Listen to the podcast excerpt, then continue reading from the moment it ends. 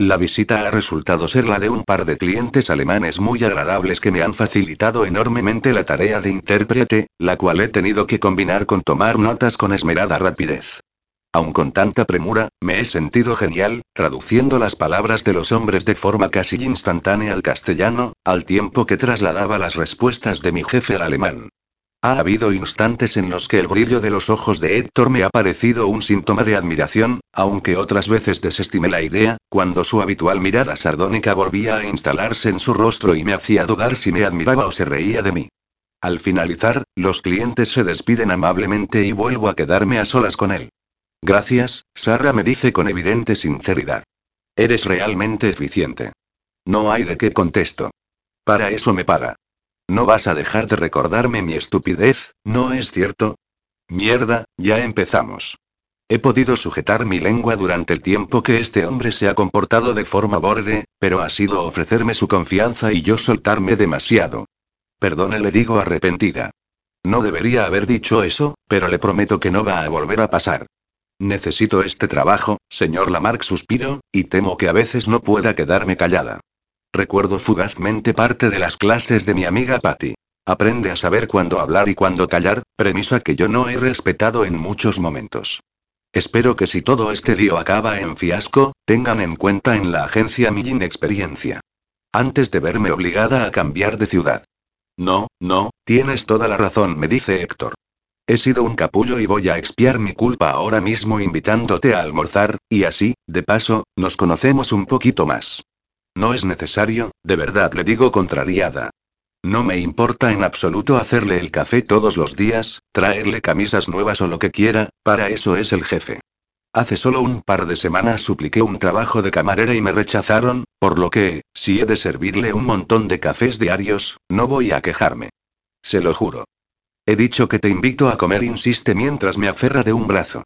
Soy el jefe y tu obligación es hacerme caso. Además me dice, utilizando de nuevo una de sus sonrisas engreídas, invité muchas veces a Rita, no vayas a creerte tan especial. A continuación, me guiña un ojo y yo y me derrito totalmente. En estos momentos dejaría que me llevara a comer o a donde le diera la gana. Bajamos hasta la cafetería de la planta 15, donde un empleado, nada más verlo, le hace un gesto para guiarnos hasta una de las mesas. Tomamos asiento junto a los ventanales, desde donde puedo divisar las impresionantes vistas de Barcelona desde la diagonal. ¿Y qué hacía una chica como tú mendigando un trabajo de camarera? Me pregunta poco después de que nos sirvan el agua y un par de ensaladas, antes de que nos traigan un entrecó de segundo que nos han ofrecido como recomendación del día. Estaba desesperada, le digo con sinceridad. Aparte del papel que desempeñan la agencia y su padre en esta historia, el resto bien puedo contárselo como parte de la verdad. Me quedé sin trabajo hace unos meses y no encontraba nada. Ni siquiera me admitieron en un burger. ¿Y cómo has conseguido entrar aquí? No soy ninguna experta de la improvisación, por lo que esa pregunta me obliga a pensar unos segundos. Disimulo llevándome la copa de agua a la boca, bebo, trago, paladeo y a través de una amiga contesto. No es una respuesta muy imaginativa, pero no puedo pensar otra cosa en este momento. Me puso en contacto con otra persona, y esa con otra y con otra, hasta que me entrevistó su padre. Al fin y al cabo, es una verdad a medias. O soy yo, que me justifico ya con cualquier cosa. Ha tenido buen ojo, me dice con una sonrisa torcida. Su padre es un hombre de mucha experiencia, y tiene que reconocer que es mucho lo que ha conseguido. El apellido Lamarck inspira respeto a la vez que envidia en el ámbito empresarial. Empiezo a tantear un poco el tema de la relación familiar por si soy capaz de comenzar una conversación un poco más personal. No te dejes impresionar, Sara. No es oro todo lo que reluce, y mucho menos en mi familia, donde no reluce nada. Muchas veces, mi apellido ha sido más una carga que otra cosa.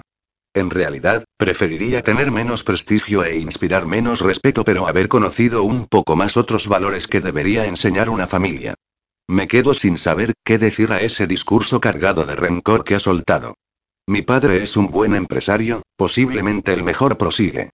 Pero se le olvidó ser algo más que eso. No parece haber mucha química entre ustedes. No la hay. Pero son historias del pasado. De pronto, parece consciente de que ha hablado demasiado y cambia su expresión de resentimiento por su habitual sonrisa burlancia. Por cierto, dice cambiando de tema descaradamente, a partir de hoy quiero que estés presente en todas las reuniones, para que te pongas al día de todos los asuntos y para que conozcas a nuestros clientes y proveedores. Creo recordar que hablas varios idiomas y hablo inglés, francés, alemán e italiano, aparte de castellano y catalán, por supuesto. Me acaba de mirar de una forma muy intensa, en la que me sigue pareciendo observar un brillo de admiración en sus hipnóticos ojos verdes.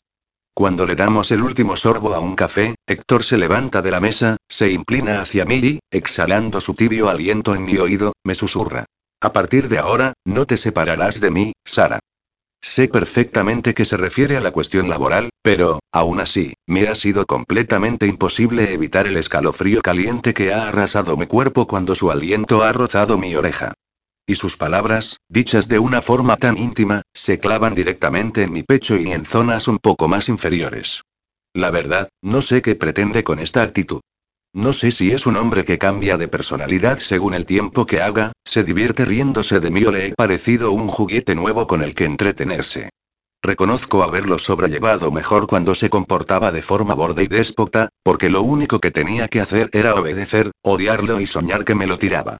Pero, desde que se comporta de una manera más humana y amable, temo que mi percepción hacia él cambie y empiece a sentir cosas que no debería sentir por un jefe, máxime cuando ni siquiera es mi jefe de verdad. Bueno, sí, lo es, pero él no sabe que yo soy y dejémoslo o me volveré loca. Será mejor que siga como hasta ahora, que me limite a hacer mi trabajo y a tratar de que nuestra relación profesional sea todo lo fluida que pueda para averiguar qué se trae entre manos. Y cuando digo relación profesional lo digo con todas las letras, porque, últimamente, mis sueños eróticos con mi jefe están evolucionando a otros mucho más íntimos y profundos, algo que no me puedo permitir.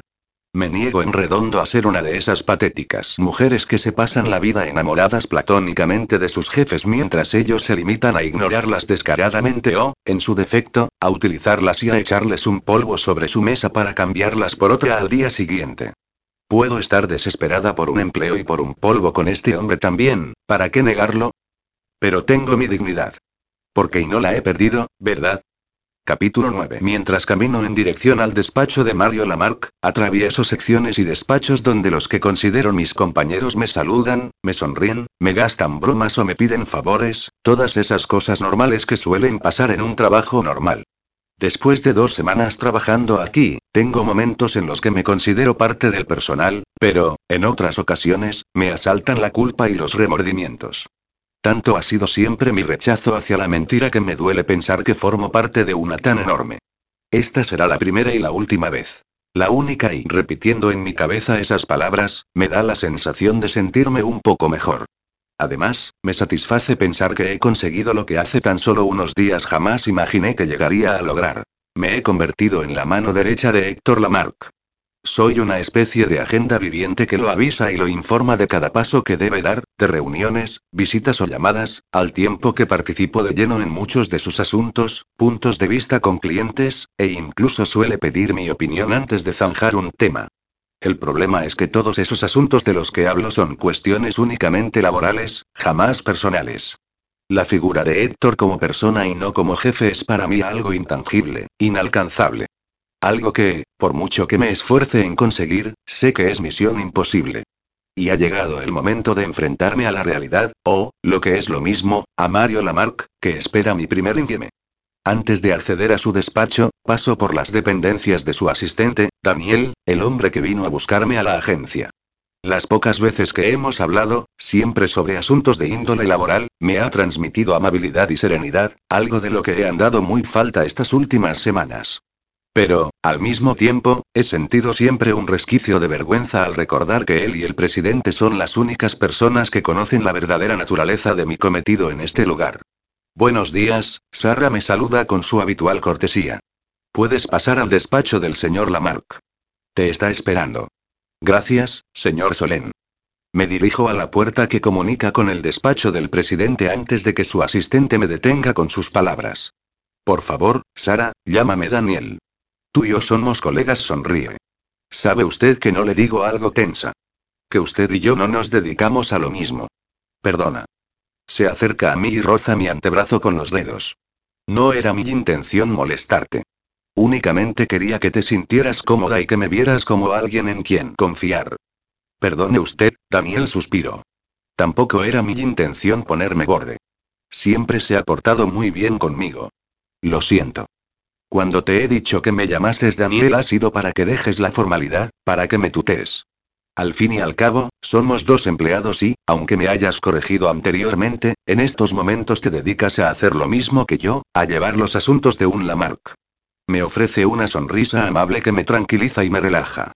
Te agradezco tu intención, Daniel, lo mismo que reconozco lo bien que te portas conmigo, a pesar de saber y, en fin, que gracias por todo, pero intento no encariñarme mucho con la gente, porque solo estoy de paso.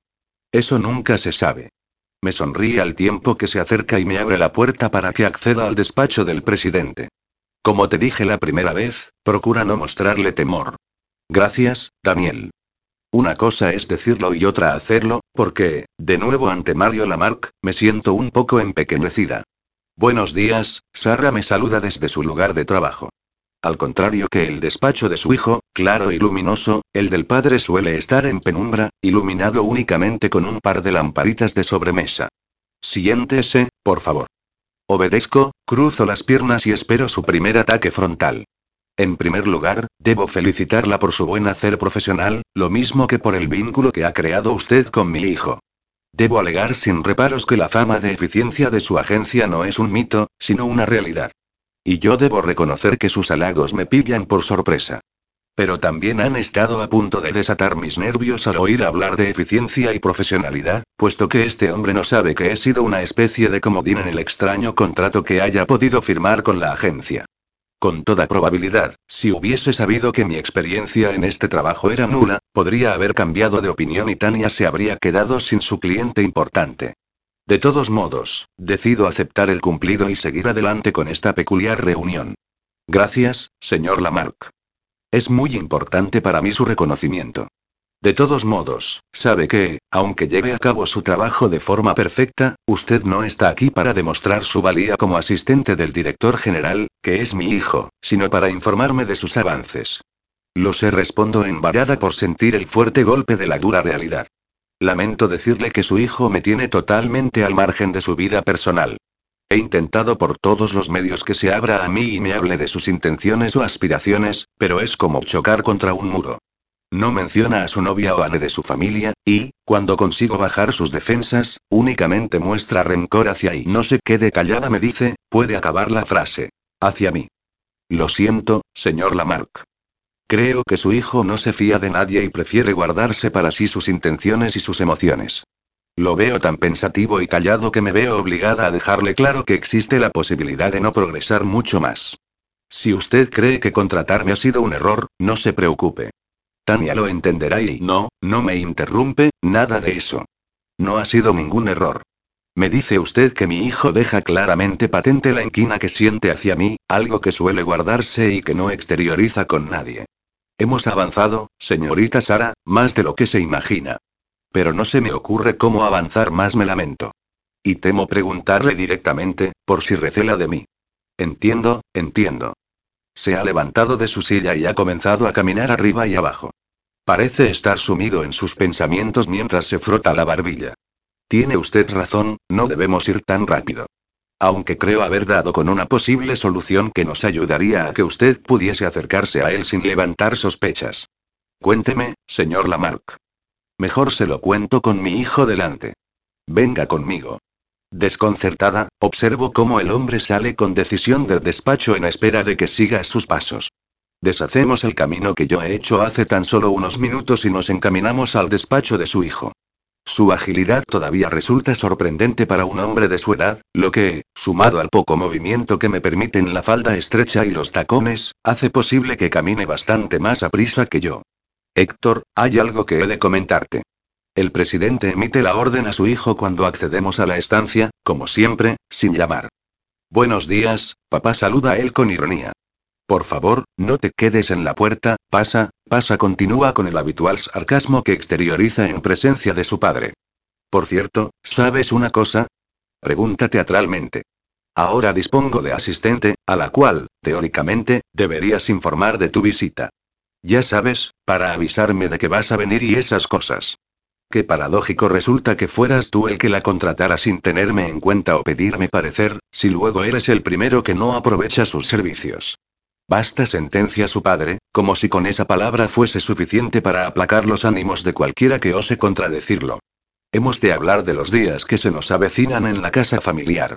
Recuerda que celebramos, como cada año, el cumpleaños de tu hermana, y tenemos la casa llena de invitados, con lo que, en los próximos días, llevaremos mejor los asuntos de la compañía desde casa. Solen se encargará de los temas más acuciantes. Pero tú tienes ventaja, dice Héctor frunciendo el ceño, dado que, en estas fechas, Daniel suele instalarse en la casa, con nosotros. Tú seguirás con su ayuda, pero yo me veré obligado a venir al despacho de vez en cuando para tener el apoyo de Sara. No será necesario. Mario Lamarck me mira, y yo permanezco lo más alejada posible de ellos en un intento de que no se me note el interés o la perplejidad de la conversación.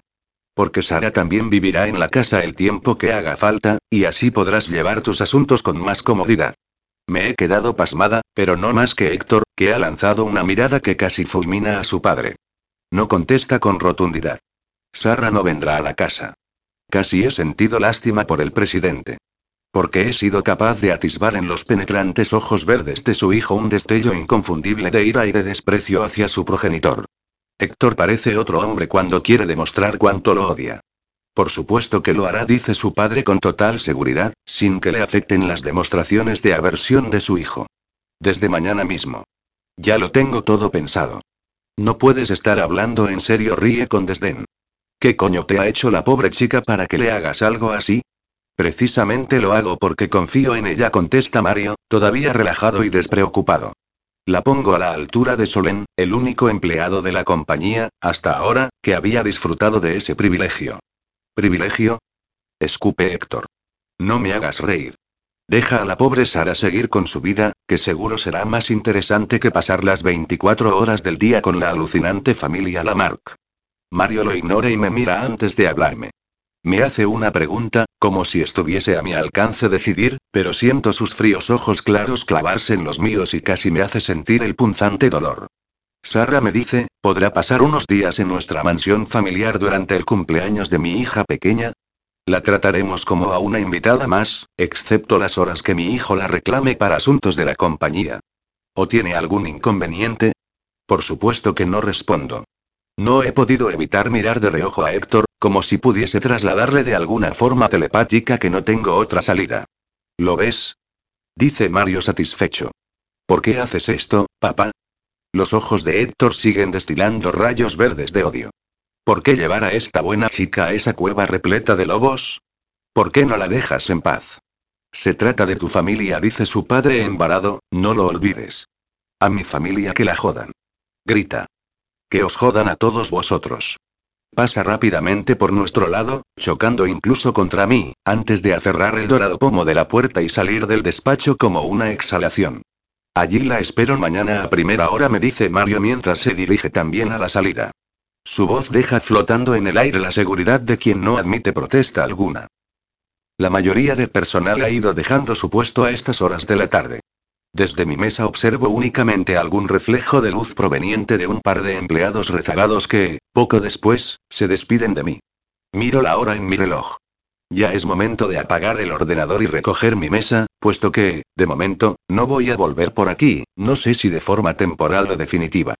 Suspiro al recordar que Héctor se ha marchado de malas maneras esta mañana y todavía no ha vuelto, así que entro en su despacho para cerciorarme de que todo está en orden, siguiendo una especie de ritual diario.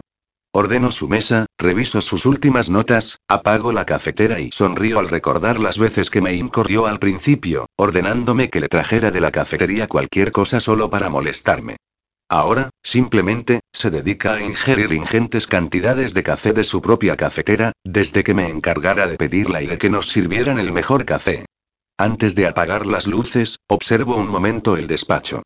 Todo lo que me rodea parece estar impregnado de la esencia de Héctor.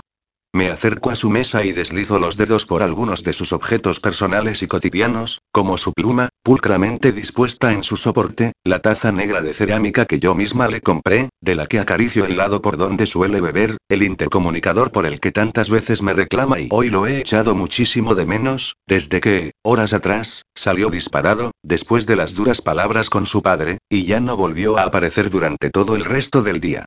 ¿Qué motivo puede tener un hombre de 35 años para hablarle de esa forma tan poco respetuosa a su padre de 70?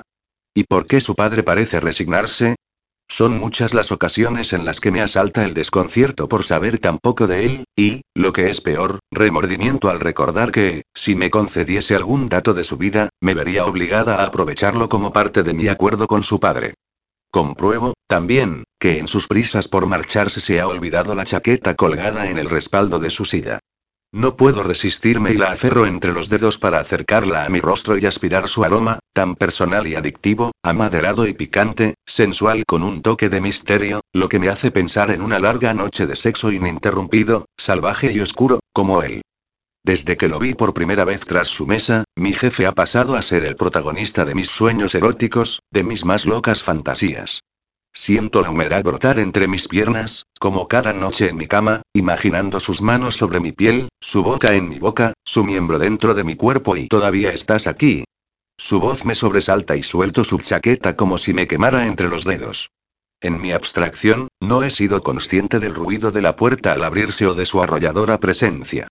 Me siento absolutamente pillada con las manos en la masa y desearía que se me tragara la tierra por la vergüenza que siento en este momento. Yo titubeo mientras vuelvo a colocar la chaqueta sobre la silla. Tenía que dejar algunos temas concluidos si no voy a volver mañana. No vengas a casa, Sara me suplica con un deje de dolor en la mirada. ¿Por qué? Le contesto en un susurro. Se acerca a mí, lentamente, hasta quedar a un palmo de distancia. Su ropa presenta un aspecto bastante desastrado, con la camisa sembrada de arrugas y la corbata deshecha alrededor del cuello. Lo mismo que su rostro, con la mandíbula cubierta ya del asomo diario de barba y sus negros cabellos alborotados. Sus ojos parecen atormentados y me siento invadida por la tristeza al verlo así, aunque tan cerca de mí vuelva a martirizarme con su maravilloso aroma. Frunzó el ceño cuando me invade una bocanada de olor a alcohol proveniente de su aliento, porque nunca lo he visto beber, ni siquiera cuando invita a los clientes y a las visitas a una copa de su mueble bar. Porque eres buena, responde, y ni mi familia ni yo lo somos. Solo es trabajo, susurro. No puedo dejar de mirarlo ni de deleitarme en la belleza salvaje que lo cubre en estos momentos más que nunca. No me mires así, Sara, por favor. Yo. Creo que me he sonrojado. ¿Así, cómo? Digo sin apenas voz. Me miras con anhelo. Desliza la yema de su dedo pulgar por mi grueso labio superior. Lo haces con deseo, con fascinación, y no lo merezco, cariño. ¿Por qué cree eso? Me atrevo a preguntar. No es que lo crea, dice con una sonrisa mordaz, es la verdad. No es tan fiero el león como lo pintan, replico tratando de aligerar el momento. Ni siquiera me conoces, Sara. De pronto, su voz adquiere un leve matiz de furia. No sabes nada de mí, de mi vida o de mi pasado, así que deja de mirarme como si no te importara que te despojara de tu ropa ahora mismo, te tumbara sobre mi mesa y te follara como un animal salvaje, lo único que deseo de ti, ¿entiendes?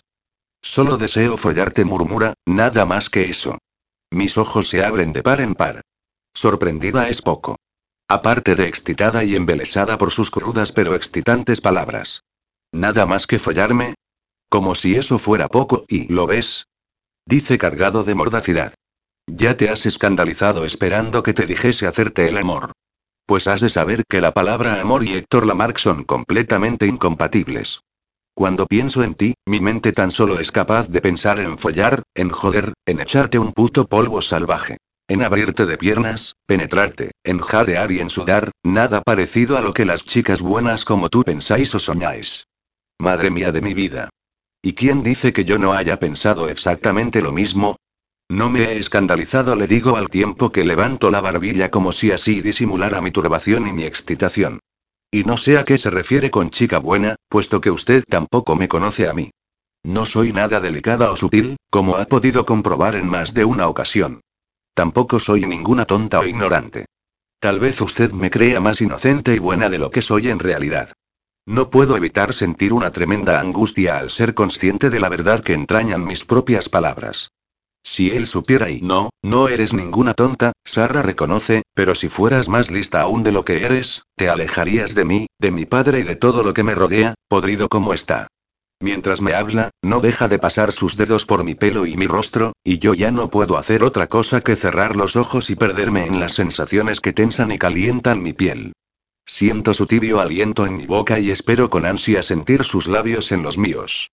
Todavía quedan rastros de la humedad que ha brotado entre mis piernas cuando él ha descrito la erótica escena con ambos desnudos sobre su mesa. Con seguridad, durante muchas noches futuras soñaré con ello, tantas que me llegará a parecer real el tacto duro y frío de la mesa en mi espalda, el brillo de sus ojos verdes henchidos de placer, las fuertes acometidas de su miembro en mi sexo y abre los ojos y mírame, Sara, mírame. Obedezco, aturdida. Sin decirle una palabra, me estás pidiendo a gritos que te bese, pero no voy a hacerlo, ni ahora ni nunca. ¿Por qué? Susurro. Ahora mismo no me importa nada, ni la agencia, ni Tania, ni acuerdos ni hostias. Únicamente, mi mente se revela ante la idea de que Héctor haya decidido no besarme. Porque, si te beso, no me conformaré solo con eso. Tal vez yo tampoco contesto en un suave murmullo. No tienes ni idea, me suelta con desdén. Crees que todo es tan fácil y tan bonito como en tus novelas románticas y en tus series favoritas. Pero la realidad es otra muy distinta, y en esa realidad entro yo y la mierda que arrastro. Así que escúchame bien, chica buena. No pienso besarte. Y no vuelvas, siquiera, a insinuarlo. Después, te arrepentirías. No, no vas a besarme, le digo mientras me aparto de él, después de que me arroje sus crueles palabras como un jarro de agua fría, pero no por ninguna de esas gilipolleces que me estás contando, sino porque eres mi jefe, soy empleada tuya y de tu padre, y voy a seguir haciendo mi trabajo. Mañana por la mañana me presentaré en tu casa y me dedicaré únicamente a mis tareas asignadas. Así que deja de preocuparte por mi bondad, por mi virtud o por que tu familia vaya a corromperme. Sé cuidarme yo solita. No recuerdo haberte dado permiso para que me tutees. Me dedica una de sus sonrisas ladinas y sus ojos vuelven al brillo habitual. ¿Lo habré sorprendido con mi discurso? Joder, no me he dado cuenta. No se preocupe, señor Lamarck, le digo con retintín. No volverá a pasar. Hagamos una cosa. Se separa de mí y se pone la chaqueta. Te instalarás en mi casa, pero solo me llamarás señor Lamarck en presencia de terceros. Cuando tú y yo trabajemos solos, quiero que me llames Héctor, ¿de acuerdo? ¿Y ya está? Comento perpleja. ¿Ya no vamos a discutir más? Sobre el peligro que corro en su casa, sobre su horrible familia o sobre haber estado a punto de dejar que me besara y no me dice al dirigirse a la puerta.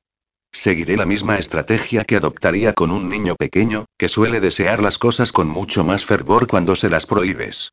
Así que, cuando llegue el momento, tú misma te darás cuenta de la realidad y actuarás en consecuencia.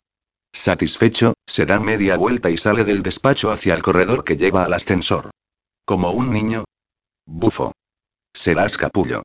Gritó a su espalda. Te he oído. Contesta sin volverse. Lo sé. Replico. Y me importa una mierda, jefe. Una carcajada brota inmediatamente de su garganta y deja el eco de su risa flotando en el solitario pasillo. Lo mismo que su advertencia. ¿Vas a vivir en casa de los Lamarck? Me pregunta Patricia bastante perpleja. ¿Cómo es posible? Nunca habría previsto que en tu primer trabajo para la agencia acabarás involucrándote tanto en la vida del cliente. No me acaba de agradar, Sara. No debes preocuparte, Patty le contesto. Voy a seguir haciendo lo mismo que en la oficina mientras asisto a comidas y cenas aburridas de familia. Hago lo posible para disimular ligeramente la turbación que me produjeron las palabras de Héctor sobre su casa y su familia. Pero, después de pensarlo, he llegado a la conclusión de que no tengo de qué preocuparme. Soy una mujer de 30 años y sabré defenderme de cualquier familiar snob que ose menospreciarme. ¿Por qué ese férreo rechazo a que vaya a su casa? No sé, Sara. Esa gente no acaba de hacerme sentir confianza alguna. Hagamos una cosa. De pronto, me coge de la mano y tira de mí hasta el ordenador que descansa sobre su cómoda, en un rincón de su dormitorio. Averigüemos algo de esa familia. Nos sentamos frente a la pantalla y Patty teclea la marca en busca de alguna información. Al instante, Internet nos va detallando todo lo que encuentra, que no es mucho. Es como si esa familia hubiese ido apareciendo y desapareciendo a intervalos irregulares de tiempo. Mira señala, aquí nos cuenta más o menos la vida del patriarca, hasta que desaparece un breve periodo de tiempo de la escena pública tras la repentina muerte de su esposa, para volver a resurgir un año más tarde, pero dejando completamente de lado la vida social que frecuentaba junto a su mujer. En cuanto al hijo sigue leyendo Patty cuando encuentra el apartado sobre Héctor, todavía hay menos información. Estudió en la Universidad de Columbia, en Nueva York, comenzó muy joven a dirigir la compañía junto a su padre, pero, nada más acabar los estudios, desaparece también unos años, como si dejase de existir. No se le conoce actividad durante ese tiempo, ni relaciones, nada de nada, algo verdaderamente extraño cuando con anterioridad se había prodigado en toda clase de fiestas y reuniones sociales. De repente, surge de nuevo, al cabo de unos años, pero, al igual que su padre, apartado radicalmente de la vida social, únicamente viajes de trabajo o reuniones laborales. ¿Dice algo de cómo murió su madre? Preguntó. Pues si no, sí, espera. Creo que he encontrado algo. Aquí hay una copia de una breve noticia de prensa donde dice. Ha fallecido Aurora Beltrán, esposa del acaudalado empresario Mario Lamarck, sin que se sepan los detalles de su muerte. Ha sido enterrada en la más estricta intimidad, con la única asistencia de los familiares más directos. Se ha barajado la hipótesis del suicidio, dado el secretismo que ha rodeado su muerte, pero ha sido descartada inmediatamente por el portavoz de la familia, Lucas Lamarck, hermano del magnate. De momento, no hay más información y... Dios mío, me lamento. Si son ciertos los rumores, algo grave tuvo que pasar en esa familia para que la madre de Héctor se suicidara, suficiente motivo para que padre e hijo se lo recriminen continuamente y se lleven tan mal. Tal vez cada uno de ellos culpe al otro. O quizá su muerte esté rodeada de algún misterio o asunto extraño. Tengo la malsana sensación de que esta preocupación será el comienzo de algo, y nada bueno. Me estoy empezando a preocupar demasiado por Héctor, por su pasado, por la muerte de su madre y por el aura de misterio que parece envolver a la familia Lamarck.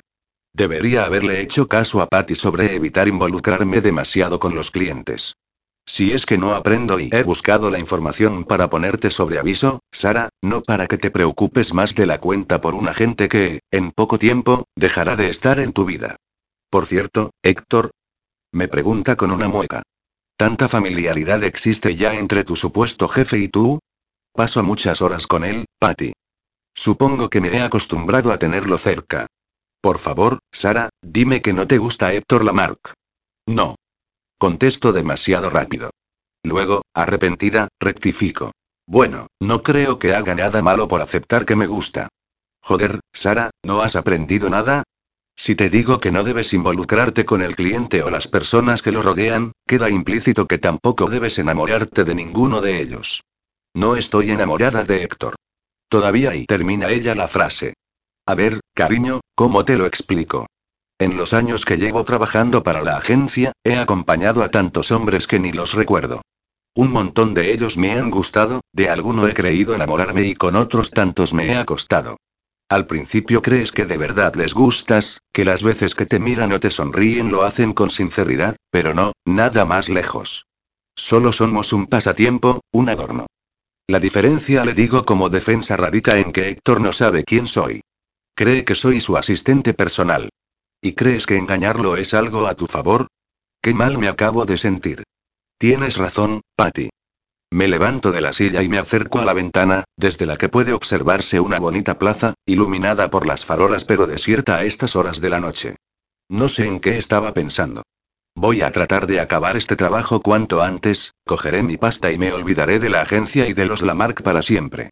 Espero que el dinero no te nuble el pensamiento, como a mí suspira mi amiga. No dejaré que lo haga, afirmo con convicción. Cuando acabe, saldré pitando sin mirar atrás. Volveré a mi vida sencilla y sin sobresaltos. Aunque te rompan el corazón. Es una pregunta trampa, lo sé. Aunque me lo hagan pedazos respondo. Mi amiga me sonríe, pero no me parece que la sonrisa sea demasiado sincera. Puedo leer en sus ojos un atisbo de incertidumbre, una pizca de temor y un resquicio de culpabilidad. Capítulo 10. Y aquí estoy, en un taxi camino de la mansión Lamarck, cargada de maletas con ropa a la última moda, bolsas con zapatos y complementos, un neceser de maquillaje y todo lo necesario para ser la perfecta asistente. Pero también cargo con un equipaje extra. Un buen par de mochilas repletas de temor e inseguridad. Es aún muy temprano, algo que me parece evidente cuando, al llegar a la puerta de la gran casa, únicamente me recibe el silencio y una mujer con aspecto de ama de llaves pasada de moda. Según me comentó Mario Lamarck, algunos invitados llevan ya unos días instalados aquí, con lo que hoy sábado por la mañana todo el mundo debe de dormir todavía. Paro un momento al atravesar la verja y contemplo la fachada. De cerca, la mansión me parece aún más impresionante. El sol recién salido extrae destellos dorados a las blancas balaustradas y a las grandes cristaleras de las ventanas. Tengo que ponerme las gafas oscuras para seguir admirando las columnas de los porches y el cuidado jardín, repleto de parterres de hortensias y arbustos recién cortados. Después de recorrer el camino de losas negras, sigo a la silenciosa mujer y accedemos a la casa. Atravesamos el vestíbulo en forma de perfecto óvalo y mis ojos se abren de par en par para admirar los fantásticos mosaicos del suelo, las paredes cubiertas de espejos, las pequeñas estatuas de mármol o la enorme lámpara de cristal que cuelga sobre mi cabeza.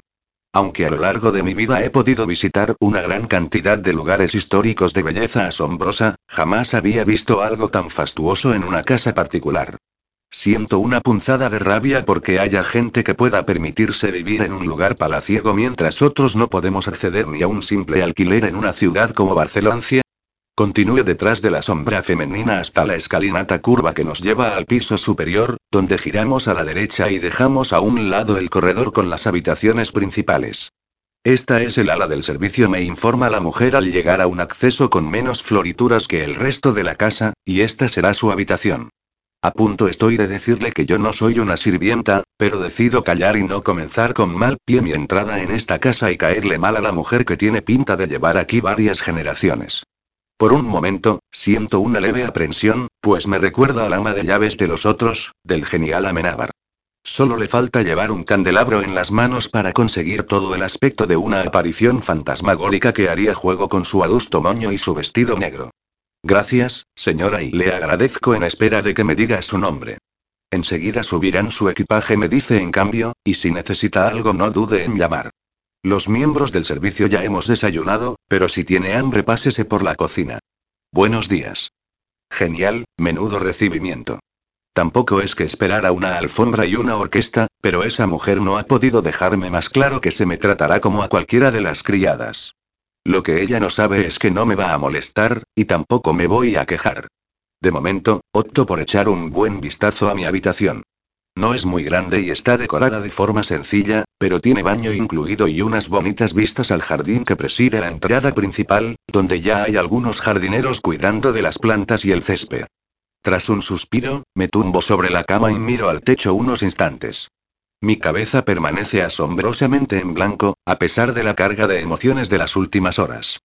Aunque, como siempre me ocurre últimamente, la imagen de Héctor vuela hacia mi mente, sus verdes ojos atormentados, el tacto de sus dedos sobre mis labios, sus súplicas para que no apareciera por esta casa y dónde estará en estos momentos.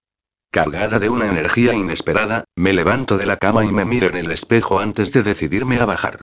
Mi rostro tiene buen color, mi cabello suelto brilla y el conjunto estampado de pantalón y blusa que llevo puesto me sienta francamente bien. Bajo la escalera, sigo un pasillo y encuentro fácilmente la cocina, espaciosa y muy bien provista de toda clase de electrodomésticos modernos y una gran isla en el centro sobre la que penden variados utensilios y sartenes. Una señora algo gruesa y una chica joven desayunan de pie junto a la encimera. Huele a café recién hecho y a tostadas y se me hace la boca agua. Buenos días, las saludo. Si tienen la amabilidad de señalarme dónde se encuentran los utensilios necesarios, ¿podría yo misma prepararme un café? Señorita, se adelanta la mujer de sonrosados mofletes, claramente confusa, el desayuno para los invitados se servirá en el comedor dentro de una hora. Me temo que solo soy una empleada, replico. Soy Sara, la asistente personal del señor Lamarck. Les alargo la mano, pero ellas, de forma jovial, se acercan para darme cada una dos besos en las mejillas y presentarse. Bienvenida a la mansión Lamarck, me saluda la mayor. Yo soy Fina y ella es Jessica. Encantada les digo. ¿Y qué ha pasado con el señor Solén? Me pregunta la más joven mientras me da los dos besos de rigor. ¿Por qué han buscado una sustituta? Al mencionar al señor Lamarck, me refería a su hijo, les aclaro. Soy asistente de Héctor. De repente, se hace el silencio. Las dos mujeres se miran la una a la otra creyendo que no voy a darme cuenta de sus titubeos. Me da la sensación de que se han quedado con las ganas de desearme suerte, darme el pésame o algo parecido. Estamos encantadas de tenerla en la casa, me dicen, a pesar de sus rostros aún conmocionados. Cualquier cosa que necesite, ya sabe, estaremos por aquí.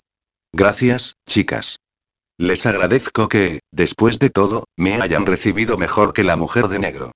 Café, necesito café. Una chica entra en la cocina como un vendaval y pide a gritos su desayuno. Por favor, Fina o Jessica, necesito una dosis de cafeína urgentemente. Buenos días, señorita, saludan las empleadas con una ligera sonrisa ante tal avasallamiento. Ahora mismo se lo preparamos. La chica se sienta en un taburete y me mira con curiosidad. Aparenta ser algo más joven que yo, o es porque viste bastante más moderna y juvenil, con unos shorts blancos y un top floreado. De la misma tela del top, una diadema sujeta su largo cabello oscuro y calza unas sandalias cruzadas en los tobillos. A pesar de su jovial aspecto, algunas arrugas que rodean su boca le otorgan el aspecto de haber vivido más de la cuenta, algo mitigado por sus chispeantes y preciosos ojos verdes. Unos ojos que me recuerdan a otros que ya conozco, aunque sin el fondo de angustia que caracteriza a su dueño. Hola, soy Carlota. Baja del taburete y me da también dos besos. Nunca te había visto por aquí. Es la primera vez que vengo, le correspondo con una sonrisa. Soy Sara, la asistente personal de Héctor Lamarck. Vaya, dice ella con un silbido, debo de haberme perdido algo. Aunque ya estoy acostumbrada. Se encoge de hombros. Mi hermano y mi padre me mantienen al margen de todo como si todavía tuviera 15 años. Pero no creo que te interesen esos rollos ni mis quejas. Compone una nueva sonrisa. Bienvenida, Sara. Usted debe de ser la hermana de Héctor, le digo. Tengo entendido que tienen ustedes invitados porque se celebra su cumpleaños. Felicidades. Gracias, me agradece con una sonrisa torcida. La celebración de mi cumpleaños es peor que un funeral y los invitados una panda de aburridos, pero nunca me he quejado. Dentro de unos días me largaré de aquí, lo celebraré con mis amigos en Ibiza y asunto arreglado. ¿Quieres uno? Abre una caja de cigarrillos y me hace el ofrecimiento. No, gracias, no fumo, le contesto. Y yo no debería, dice mientras exhala una bocanada de humo. Si me ve mi padre, me bombardea con uno de sus insufribles sermones sobre la vida y la muerte. No se da cuenta de que ni siquiera lo escucho. Será porque la quiere y se preocupa, repongo de forma sutil. Por favor, Sara, si lo conoces deberías haberte dado cuenta de que mi padre no quiere a nadie. Baja de un salto del taburete y apaga el cigarrillo en la basura mientras se termina el café. Ven conmigo, me dice con entusiasmo, acompáñame al comedor a desayunar y te presentaré a los invitados que se hayan levantado. Comprobarás de qué te hablo cuando veas semejante fauna. Yo y solo soy una empleada, titubeo. No sé si debería ir. Tonterías, dice la chica con un ademán de su mano. Daniel ya es casi uno más de la familia y tú no vas a ser menos. Si te han escogido como ayudante de mi hermano, te mereces todo mi respeto y el de cualquiera, por soportarlo a él y a mi padre, de paso. Además, creo que tú y yo vamos a necesitar estar unidas durante el tiempo que dure tu estancia en esta casa para defendernos de los ataques de este grupo de buitres. Aunque a mí ya no me afectan en absoluto, paso de todos ellos y me importan una mierda. Ah. Y tú te ame, por Dios. No soportaré más formalismos en esta casa o me volveré loca de remate. Y, sin poder evitarlo, me dejo arrastrar por el huracán llamado Carlota hasta llegar al comedor. Varias personas conversan alrededor de una mesa repleta de una gran variedad de exquisiteces a las que nadie parece prestarles mucha atención, como huevos, tostadas, salchichas, toda clase de pan y embutidos y un generoso surtido de dulces y bollos. Ojalá pudiese ir guardando toda esta comida para llenar la despensa de Ana y su marido y pudiesen comer algo mejor que los horribles platos de Rafa. Buenos días a todos, saluda Carlota. Quiero presentarles a la asistente personal de mi hermano, Sara. Un compendio de pares de ojos se clava sobre mí.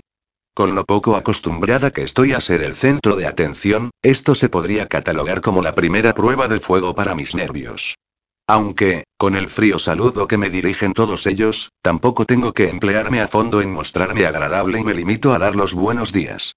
Carlota, a mi lado, comienza a ponerme en antecedentes mientras nos alejamos del resto y nos servimos los platos frente a la barra del buffet. El hombre con cara de sapo es Ernesto Sanz, amigo desde la juventud de mi padre, susurra entre dientes mientras se sirve un gran plato de huevos, salchichas y tostadas. A su poco rentable compañía le vendría de perlas una inyección de dinero, por lo que a cada evento familiar viene con su hijo para ver si me lío con él y tiene una excusa para casarnos. ¿Y quién es el hijo? Susurro también. ¿Está bien? ¿Es guapo, al menos? Álvaro. No, por Dios. Continúa ella susurrando. Lo tienes a tu izquierda. Giro la cabeza hacia ese lado y lo veo, a un chico de unos 30 años, con evidente alopecia y unas gafas que le dan un agradable aire intelectual. No te dejes engañar por su apariencia de buen chico, me dice. Es un puto salido y, cuando se me acerca, mi cuerpo reacciona por instinto provocándome unas horribles arcadas. Joder, digo sin pensar. Con razón me los describes como una fauna. Hay de todas las especies. Y todavía no conoces a los mejores. Se dirige a una mesa algo más apartada del resto y la sigo. Nos acomodamos en un bonito rincón junto a un aparador que expone una bonita colección de porcelanas antiguas. El tipo que mira por la ventana es mi tío Lucas, hermano de mi padre y aún peor que él. Si mi padre no quiere a nadie, mi tío solo quiere a la compañía y a sí mismo. Desvía la mirada y prosigue. Los que entran ahora mismo por la puerta son mis primos, Gonzalo y Alberto, hijos del hermano mayor de mi padre, ya fallecido. Cuidado con ellos. Están en la ruina y creo que están esperando el momento oportuno para envenenar la comida y que muramos todos para quedarse con la herencia. Madre mía. Exclamo en voz baja con la boca llena de exquisito pan caliente y queso. ¿Qué es esto? ¿Una nueva versión del programa Supervivientes? Sí. O cómo sobrevivir a tu familia y no morir en el intento. Replica riendo antes de mirarme un poco más seria. Hemos de mantener un frente unido, Sara, así que, con seguridad, tú y yo nos llevaremos genial, ya lo verás. ¿Y esas? Con un gesto de la cabeza, señalo a dos mujeres que entran en ese momento en el comedor. Son una misma versión femenina con 20 años de diferencia, con el mismo cabello negro e idénticos y fríos ojos azules. Las dos nos miran de forma claramente despectiva, de arriba abajo, frunciendo sus bonitos labios en un feo mohín. ¿Quiénes son? Fanny, la supuesta novia de mi hermano, y su madre. ¿Supuesta? Sí, supuesta, porque todo el mundo la conoce como tal, cuando mi hermano ha dejado bien clarito que nunca se casará, ni con ella ni con nadie. Así que no sé qué esperan esas dos.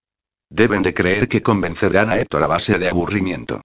Antes de poder contestar, me sobresalta una voz conocida. Sara, veo que ya se ha instalado usted. Y veo que ya conoce a mi hija. Señor Lamarck. Me levanto con rapidez. Sí, gracias, todos han sido muy amables, sobre todo su hija. Ya veo, dice mientras la mira sin disimulo. Carlota suele provocar esos sentimientos en la gente. Hasta que la conocen bien. Buenos días para ti también, papá saluda a ella con evidente sarcasmo. Tal vez este hombre haya sido el peor padre del mundo, pero, aún así, no puedo comprender el férreo rechazo que demuestran sus dos hijos hacia él. Quizá sea que, al pensar en mi padre, me es imposible pensar algo así, pues recuerdo sus besos, sus abrazos, su cariño incondicional y constante, los momentos en los que me subía sobre sus hombros para que pudiera ver el mundo desde una altura que entonces me parecía imponente. Las veces que me colé en su cama y nunca oí una queja, o, pasados los años, el día que le comuniqué que me iba a vivir a Barcelona y me abrazó mientras intentaba no llorar y me deseaba toda la suerte del mundo. ¿Tendrá algo que ver, en este caso, la muerte de la madre y la culpabilidad que puedan sentir todos ellos? ¿Se la recriminarán constantemente y por eso han acabado odiándose? ¿Dónde está Héctor? Pregunta Mario en medio de mis cavilaciones. No lo he visto desde anoche, contesta su hija con un encogimiento de hombros. Maldito degenerado masculla el padre. Mi hijo y sus malditas andanzas nocturnas, sin tener en cuenta a su familia o a su novia. Ya no respeta a nada ni a nadie. Se marcha del comedor sin dejar de despotricar de su hijo. Somos la viva estampa del amor paterno-filial, ironiza Carlota mientras le da un trago a su café, al que le ha añadido un buen chorro de alcohol de una pequeña petaca plateada que se ha sacado del bolsillo de su pantalón, sin importarle en absoluto que alguien pueda verla. Mi hermano sale de vez en cuando me informa, durante toda la noche, y nadie tiene ni puñetera idea de a dónde va. Ya nadie se molesta en preguntarle. Aunque me mira achicando sus ojos, me parece que tú sí que te preocupas por su paradero. No has dejado de mirar todo el tiempo por la ventana o hacia la puerta. Parece evaluarme con una sonrisa. Bueno, no sé si serás su tipo, pero podría ser. Tal vez seas la clase de chica que necesita. No sé de qué me hablas, le digo embarada. Solo es mi jefe. Claro, por supuesto, repone al tiempo que se levanta. Y no esperes otra cosa. Mi hermano nunca dejará ni que te acerques. Carlota no para de contradecirse. Le parece que puedo ser el tipo de chica para su hermano y luego me suelta que no me acerque. Será mejor que siga mi propio instinto y procure no acercarme mucho a ninguno de ellos. Las palabras de Patty cobran sentido ahora más que nunca. Vamos, Carlota vuelve a arrastrarme hacia un largo corredor, voy a presentarte al único miembro de esta familia que merece la pena. Creo que ya debe de haberse levantado. La joven da un par de golpes en una puerta de la misma planta baja y a continuación abre para que accedamos las dos a una habitación muy espaciosa, luminosa y agradable. Frente a la ventana, una mujer de avanzada edad permanece sentada en una silla de ruedas mientras Fina la peina y la maquilla. Hola, Yaya. Con una sonrisa que todavía no había empleado, Carlota se abalanza sobre la mujer y le da un abrazo y un beso en la mejilla. Oh, estás guapísima. Ese tono azul de sombra de ojos te queda espectacular. Deja de pelotearme tanto, comenta la anciana, aunque se deja agasajar por ella. Tendré que aparentar tener buen aspecto frente a esa familia tuya, no vayan a creer que ya estoy muerta. No he podido evitar sonreír ante los comentarios de la mujer sobre su propia muerte como si fuese tema de broma. También me sorprende que su nieta haya lavado su maquillaje, pues no puede ser más estridente y exagerado para una mujer tan anciana. Y esta que no deja de mirarme comenta la mujer mientras me observa de arriba abajo, ¿quién diantre es? Ella es Sara, Yaya, la asistente personal de Héctor. Después me mira a mí. Sara, te presento a mi abuela materna, doña Elvira Torregrosa de Beltrán. Mucho gusto, señora. Me acerco y le estrecho la mano. Ella me corresponde y es entonces cuando puedo percibir la delgadez de sus dedos, la finura de su piel y los surcos de arrugas que la cubren. La fragilidad de su mano es algo que choca directamente con la fuerza de su mirada. No hace falta que tú también me hagas la pelota, me dice como saludo. Si no eres de la familia, no tienes por qué esforzarte. Y no me mires tanto a la cara. Si mi maquillaje te parece demasiado llamativo para mi edad, te diré que es ese dato, precisamente, el que me ayuda. Soy tan vieja que hago lo que me da la gana. Yo y titubeo sin saber qué decir no pretendía y no la asustes, ya ya sonríe Carlota con los brazos en jarras. Además, no creo que sea de las que se asustan con facilidad. Si lleva varias semanas como asistente de Héctor, y han decidido que venga a esta casa, debe de ser que es más fuerte de lo que aparenta. Un murmura la mujer mientras me mira de forma inquisitiva, tienes razón. Acércate, jovenzuela. Le hago caso y me inclino ante ella para poder tener mis ojos a la altura de los suyos. Eres bastante bonita, pero no demasiado. Tienes buen cuerpo y pareces honrada. Me escruta de una forma que vuelvo a sentirme como mercancía, como cuando me evaluó Tania. ¿Ya has practicado sexo con mi nieto? O, como decís los jóvenes de ahora, ¿habéis follado? Perdón, señora. Le pregunto casi en shock. Ya ya. Carlota suelta una carcajada. Debería haberlo previsto, continúa riendo. Con la excusa de su edad, suelta lo primero que se le viene a la cabeza. No vayas a insinuar que estoy senil, replica la anciana con disgusto. Sé muy bien lo que digo. A esta joven le han brillado los ojos cada vez que has mencionado a tu hermano. Y bien. Insiste. ¿Te has acostado con él? No, señora, respondo todo lo tranquila que puedo. Su nieto es mi jefe, únicamente soy su asistente, como el señor Solén lo es de Mario Lamarck. Paparruchas dice la anciana con un gesto de su mano. Seguro que ahora mismo, si pudieras, me preguntarías cosas de esta familia, del motivo por el que vivo todavía en casa de mi hija después de varios años de su muerte y, sobre todo, me preguntarías todo lo que puedas saber de la vida de mi nieto y que nadie te ha contado. Pero eso sería simple curiosidad, le contesto. Yai murmura mientras clava sus empequeñecidos ojos en los míos. Ahora sé de dónde viene el intenso tono verde de los ojos de Héctor y su hermana. Elvira posee ese mismo tono, solo que ya aparece algo desvaído por la pátina blanquecina que los cubre, señal inequívoca del paso del tiempo. Puede que obtengas la respuesta a tus dudas antes de lo que imaginas. Antes de que podamos proseguir con la extraña conversación, unos gritos masculinos que provienen de esta misma planta irrumpen en el aire de la casa. Ya están esos dos discutiendo, suspira Carlota. parecen Héctor y su padre y comento. Sí, son ellos, dice la anciana con una sutil sonrisa en sus finos labios. Carlota, haz el favor de llevarme hasta ellos. Vamos a ver el motivo del espectáculo de hoy. La chica agarra la silla de ruedas y empuja con decisión a través de pasillos y distribuidores mientras yo las sigo. Llegamos hasta un vestíbulo que alberga un par de puertas, de una de las cuales parecen provenir los gritos. No hay nadie en el lugar, ya que los invitados parecen deambular por los jardines y el exterior de la casa, pero se nota claramente que todos lo hacen frente a las ventanas abiertas para poder escuchar con disimulo. De pronto, una de esas puertas se abre y aparece Héctor con el rostro púrpura y desencajado por su evidente cólera. Mario, en cambio, permanece impertérrito en el interior del que supongo es su despacho. Sara. Me grita Héctor. ¿Es cierto que te han instalado en el ala del servicio? No importa, señor Lamar, contesto con sinceridad, de verdad. Dispongo de una bonita habitación y estoy muy cómoda en ella. Ahora mismo contesta al tiempo que ignora mis comentarios voy a hacer que traslaen tus cosas al ala principal. Se vuelve hacia su padre con toda su furia. A veces te comportas como un miserable, papá. ¿En qué coño estabas pensando? Nunca has enviado a Daniel con el servicio. ¿Por qué lo has hecho con Sara? ¿Qué pretendes? Mejor dicho, ¿cuál ha sido tu intención desde el principio invitándola a esta casa? Ese es tu problema, Héctor replica impasible su padre, que ves demonios donde no los hay. Tal vez sea por el infierno que es mi vida, responde él. Pero eso ahora no importa. Solo quiero que trates a Sara como si no fuera uno de tus lacayos. Estoy empezando a sentirme demasiado observada, y no lo soporto. Mucho menos puedo soportar ser el motivo de una discusión a gritos entre un padre y un hijo. La ira comienza a calentarme la sangre y ya no soy dueña de mis actos cuando me sale de dentro mi reacción natural, o sea, cabrearme sin recordar a quién le estoy gritando. Basta, Héctor. Exclamo, harta de que me defienda. Deja de discutir con tu padre. ¿No me has oído? He dicho que ya estoy bien, que me encanta mi habitación. ¿Acaso crees que necesito aposentos con baño de mármol o cama con dosel? Joder. No discutáis más por mí o agarro la puerta y me largo.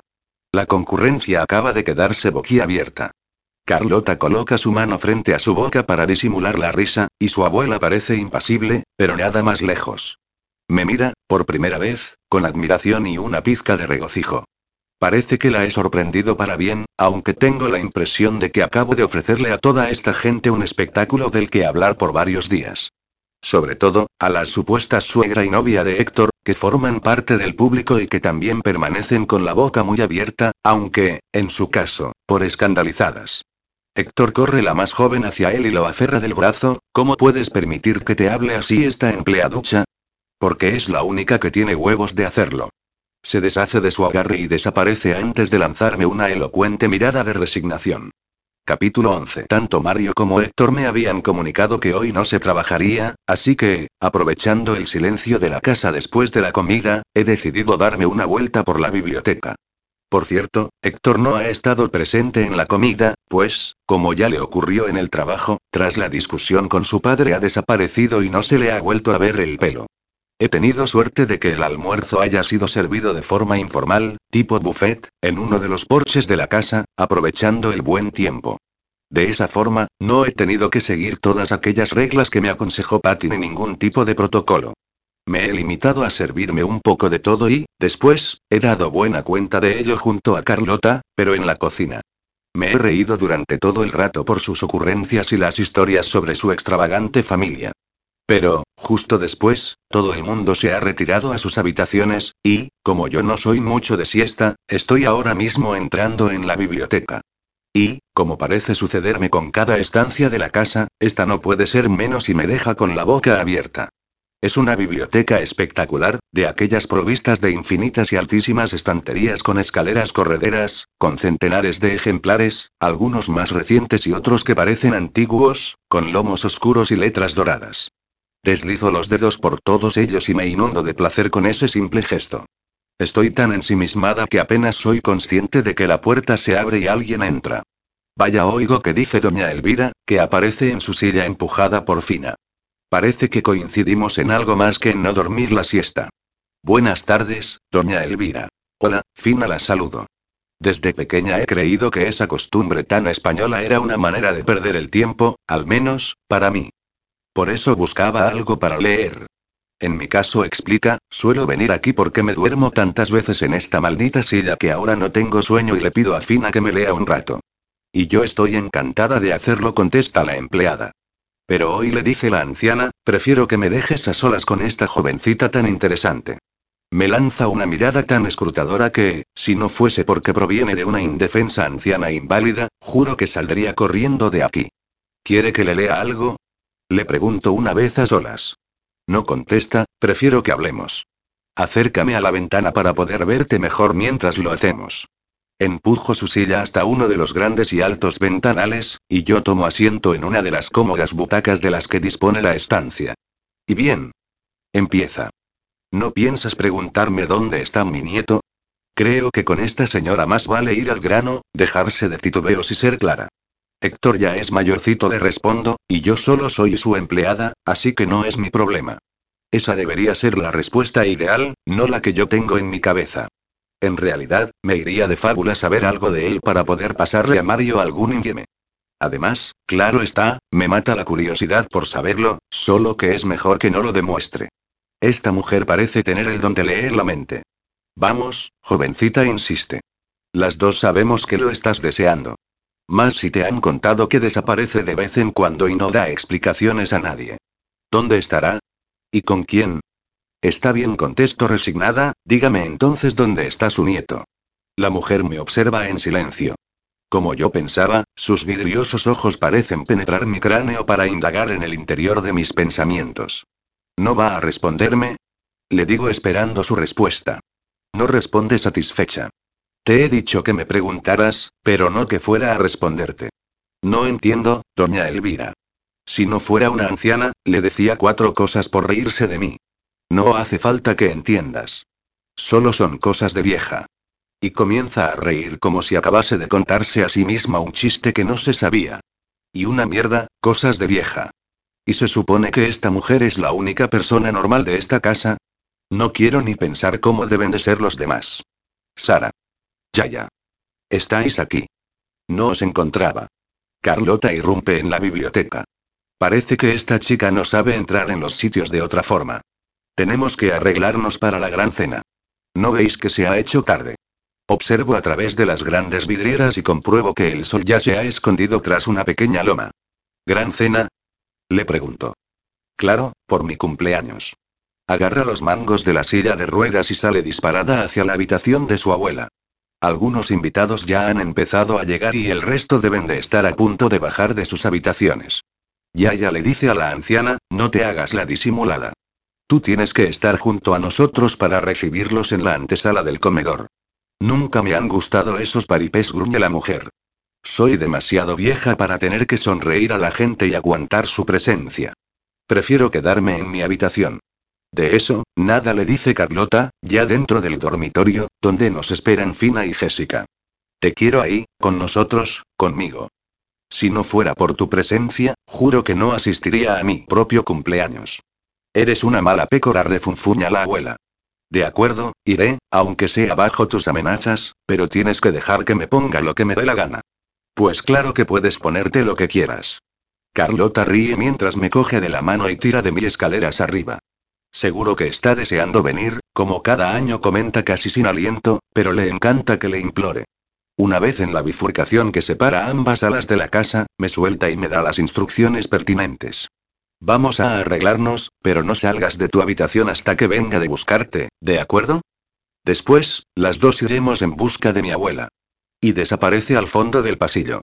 Una vez en mi dormitorio, compruebo el interior de mi armario, donde ya estuve colocando toda mi ropa. Voy pasando perchas en busca del modelito que pueda ir a correr con el evento. Por suerte, Patty me aconsejó que debía traer algún vestido de cóctel para eventos familiares. Me decanto por un vestido negro de finos tirantes y transparencias. Me coloco unas altas sandalias de tiras y me maquillo de la forma en que Patty y su estilista me enseñaron. Mientras me cepillo el pelo, Carlota irrumpe en mi cuarto. Oh, Sara, qué guapa estás. Pero deja que te recoja el pelo. Estarás más elegante. Dejo que se siente a mi lado, en el filo de la cama, y comienza a recoger mechones de mi pelo aquí y allá, sujetándolos con horquillas y dejando algunos sueltos por mi frente y el contorno de mi rostro.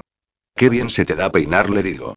Ella también lleva su oscuro cabello recogido en un moño, pero más formal que el que me ha hecho a mí. Su peinado le ha despejado completamente la cara y sitúa su pelo en un tirante moño en lo alto de la coronilla. Se la vería guapísima y elegante si no fuera por el vestido que ha elegido para la ocasión. Sí, se me da bien, responde al tiempo que se pone en pie. Quise aprender a arreglarme para no depender de nadie. Paso mucho tiempo fuera de casa y no voy por ahí con criadas y estilistas particulares. Observo su vestimenta. Se ha puesto un vestido rojo con una enorme abertura que deja a la vista la totalidad de sus piernas, y casi de sus bragas. Y el escote no le va a la zaga, pues apenas un poco de tela se encarga de tapar una mínima parte de sus tetas. ¿No dirías que tu vestido es un poco y ¿Inapropiado? Pregunta con una sonrisa ladina. Pues claro, ese es mi objetivo, escandalizar a toda esa gente. Que los jodan, a ver si se largan todos y no vuelven a aparecer en su puta vida. En fin, bajemos y recojamos a la Yaya. Qué ganas tengo de que acabe esta maldita comedia. Sé y recuerdo que no debo encariñarme con nadie, pero el apego es un instinto humano que no podemos controlar. Mientras bajamos la escalera, comienzo a pensar que me alegro de haber conocido a Carlota, por su entusiasmo, su vitalidad y su franqueza a la hora de compartir sus sentimientos. Siento también un ápice de lástima, porque está claro que cada decisión tomada esta noche está encaminada a llamar la atención hacia una familia que apenas muestra interés en ella. Únicamente su abuela parece tomarla en cuenta, por lo que parecen haber formado un dúo de lo más peculiar. Aunque, para peculiar, el atuendo de doña Elvira. Oh, Yaya, por favor la agasaja su nieta al verla, estás impresionante. Impresionados seguro que se van a quedar todos, responde la mujer con una sonrisa de satisfacción. No sé a quién criticarán más, a ti o a mí. Fina y Jessica me miran y se encogen de hombros, pero también están sonrientes por sentirse cómplices de los juegos de la anciana. Le han colocado una vestimenta que debía de formar parte del vestidor de la mujer, pero allá por los años 40, pues se compone de un vestido de terciopelo negro abotonado de arriba abajo, con grandes solapas y una vaporosa falda de vuelo. Como tocado, luce en la cabeza una gran pamela adornada con plumas negras que le caen por la cara y que ella no para de apartarse con la mano, aunque considero un acierto que haya algo que tape el llamativo maquillaje de su rostro. En esta ocasión, le han pintado los labios de rojo y le han puesto hasta pestañas postizas. Más que asistir a una cena, parece que vaya a formar parte de un concurso de disfraces, pero, tal como hace su nieta, le sonrío y ayudo a empujar la silla hacia el vestíbulo principal. Es todo tan extraño y, pero juro que me lo estoy pasando genial. Me encanta Carlota y me encanta su abuela, a pesar de su insistencia en chincharme con el tema de Héctor. Como manda el protocolo, los familiares se ponen en fila para recibir a los invitados. Yo me hago a un lado mientras observo las caras de circunstancias de la gente cuando se topan de frente con Carlota y su abuela. Aguanto como puedo la risa mientras deduzco que uno de los objetivos de la anciana no es otro que demostrar la hipocresía de la gente. Nadie le dice nada, todos alaban su belleza, cuando por dentro deben de pensar que está loca de remate. Bueno, por dentro y por fuera, porque he oído claramente a una mujer susurrarle a su marido. No entiendo cómo todavía no la han llevado a un asilo. Cada día está peor. Y la nieta, otra que tampoco parece muy cuerda. ¿Has visto qué pinta de fulana? Me he quedado con unas tremendas ganas de decirle. Preocúpese de su vida y deje en paz a los demás, coño. A pesar de todo, abuela y nieta están ejerciendo de perfectas anfitrionas junto a Mario y Héctor, que ofrecen apretones de manos y falsas sonrisas. Dios, qué guapo está Héctor con smoking. Al verlo, mi cuerpo se inunda de un denso calor líquido y siento una rara emoción que no recuerdo haber sentido nunca. Cuando desvía un instante la vista y me mira, sus ojos se abren de golpe y me lanzan una expresión de tan puro deseo que mis piernas flaquean, mis pezones se endurecen y mi corazón clama por salirse de mi pecho. Creo que acaba de desnudarme con la vista, pues percibo a la perfección los rayos verdes de su mirada deslizarse sobre todo mi cuerpo. Sara interrumpe mis pensamientos la amable voz de Daniel, me temo que tú y yo nos haremos compañía esta noche.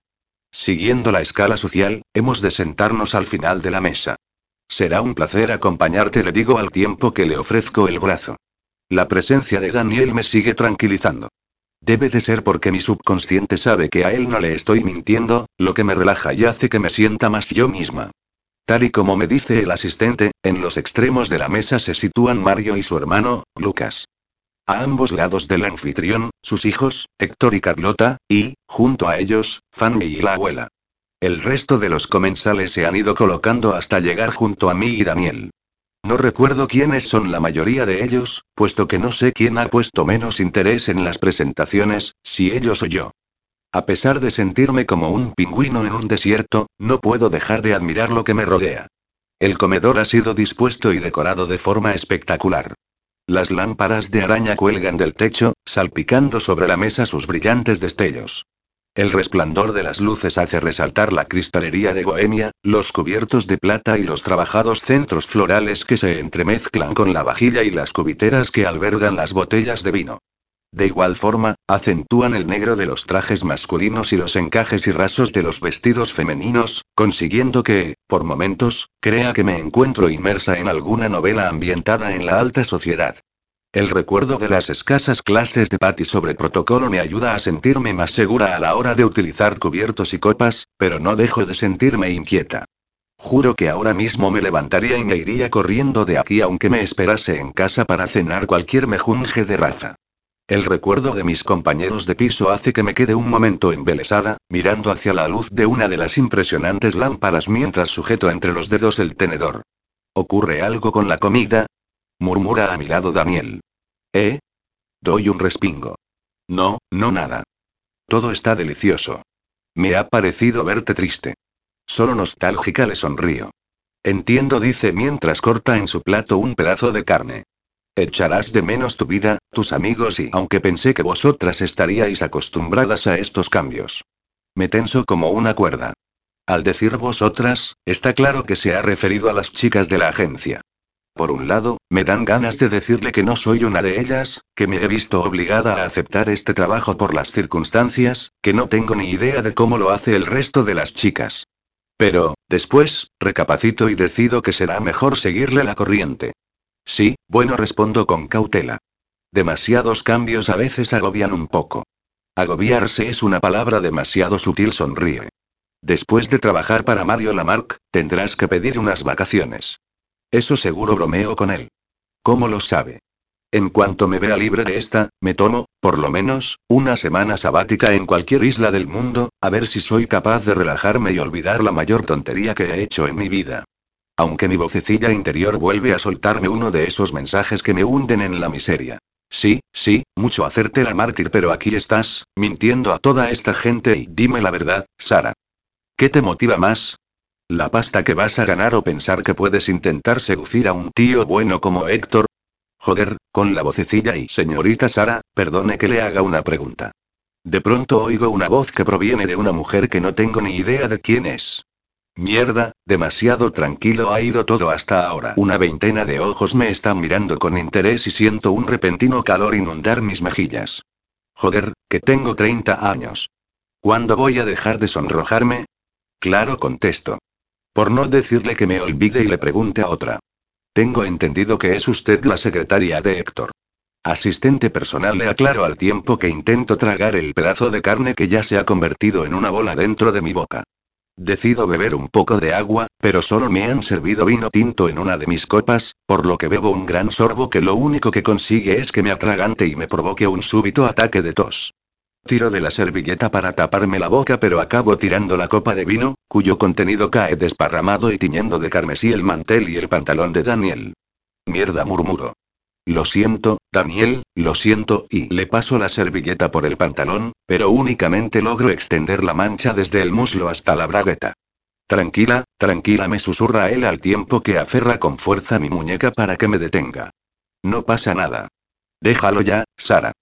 Pero la señora, cuyo rostro operado no parece ir a correr con su cuello y sus manos, todavía no parece haber tenido bastante con verme meter la pata. Aún retuerce más el puñal para ver si acaba de rematarme del todo. No se preocupe, vuelve a importunarme. Es comprensible que una mujer como usted se ponga nerviosa en una situación así. ¿A qué clase de mujer y a qué clase de situación se refiere? Lo sé, lo sé, debería haberme callado, pero está empezando a tocarme el moño la tipa esta. Pues sí, titubea la pesada a una mujer que no está acostumbrada a una reunión tan formal, concluye. ¿Esas tenemos? Estaba deseando decir que desentono. Pues se va a cagar. Si se refiere a mi baja condición social, puedo asegurarle que en absoluto me hace sentir inferior a ninguno de ustedes. Intento que no se me noten las ganas de tirarle el caviar a la cabeza. He estudiado mucho, he trabajado en tantos lugares que me han otorgado una gran experiencia, he viajado a varios países y soy capaz de vivir en las más variadas condiciones. Carraspeos y sonidos extraños inundan ahora mismo el enrarecido ambiente, pero me importa un comino. Eso sí, sigo con la vista clavada en el plato porque no quiero ni mirar a Héctor o a su padre. No quería decir eso exactamente, disimula la mujer en mitad del silencio. Tal vez haya decidido usted vagar libremente, pero sus padres tienen algún negocio próspero y por supuesto que lo tienen. Levanto la barbilla. Ahora sí que la ha cagado. A mis padres no me los toca nadie. Poseen una casa para huéspedes en el Valle de Arán que les va muy bien. Son hiposaleros, carraspea la mujer. No contesto con determinación. Son dueños de un negocio, por muy cutre que le parezca. Un fuerte murmullo sacude a la concurrencia. Puede que fuera de esto de lo que quisiera protegerme Héctor, pero le irá bien ver que puedo defenderme solita. Antes escupó a toda esta gente que permitir que menosprecien a mi familia. Puede que no sea tan vulgar como te lo imaginas, Cayetana.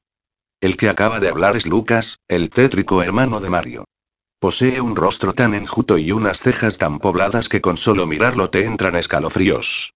Tal vez continúa se refiera a esa clase de establecimientos rurales donde se puede practicar la hípica, la caza, la pesca y pues no exactamente contesto segura y tranquila.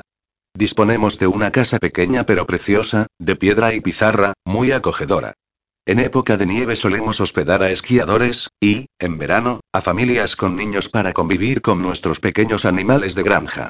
Gallinas, patos, gansos y... Ah, y también tenemos dos caballos, un cerdo y una vaca.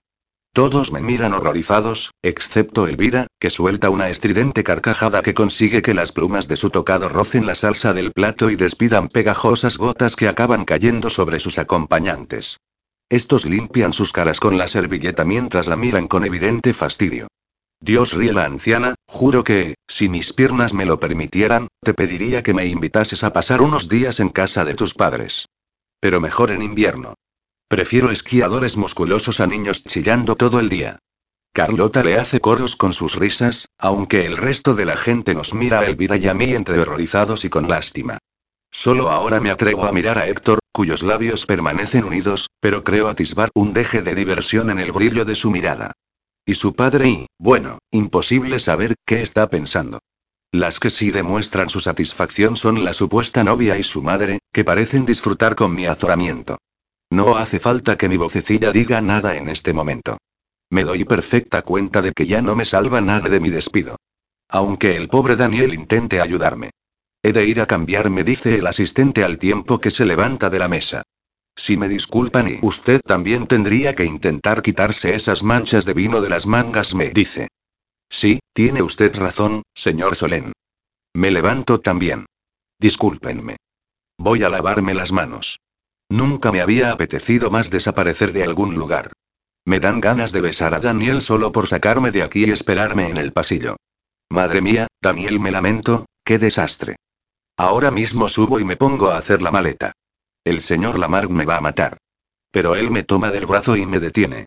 Nadie te va a echar, Sara, créeme, me asegura con una sonrisa. Eres lo más natural y fresco que ha pasado por esta casa en mucho tiempo. Gracias, eres muy amable, a pesar del desastre en tu ropa. Señalo con los dedos la mancha de su pantalón y, sin querer, rozo la zona en cuestión. Mis ojos se abren de par en par cuando observo el bulto de su entrepierna. Claro, hija, tanto tocar, tanto tocar y perdona, Sara se lamenta mientras se aparta ligeramente y yo pongo mi mano en mi espalda, lo más lejos posible del conflicto. Yo ya hace mucho tiempo que estoy solo y tú me has parecido tan encantadora y por un momento, me quedo algo desconcertada. A cualquiera podría parecerle que este hombre es un salido, pero yo no soy capaz de verlo así.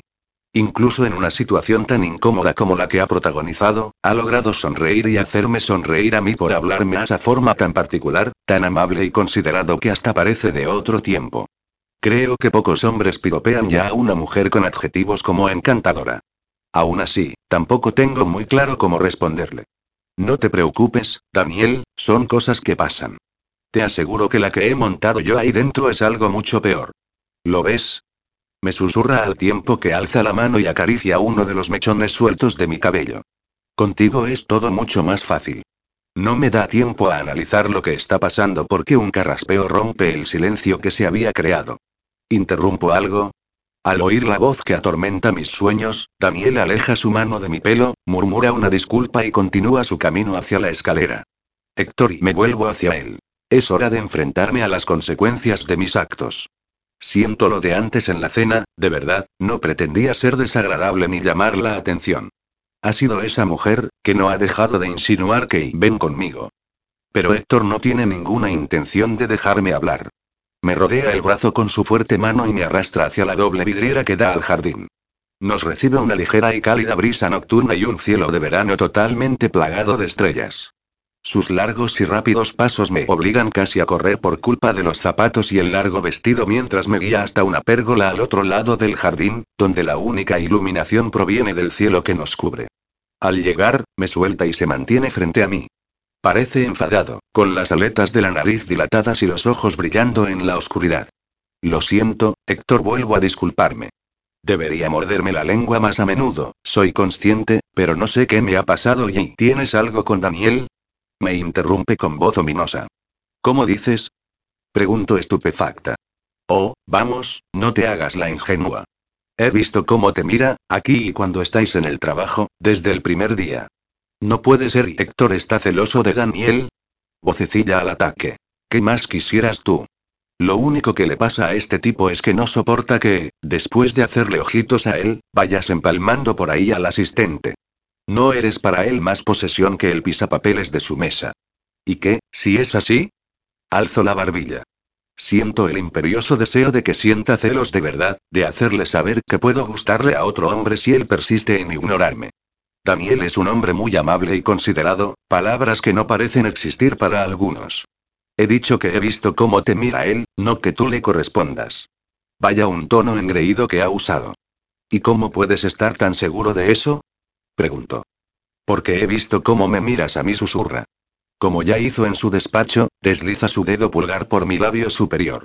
Tengo que contenerme para no abrir la boca y envolverlo con mi lengua para chuparlo.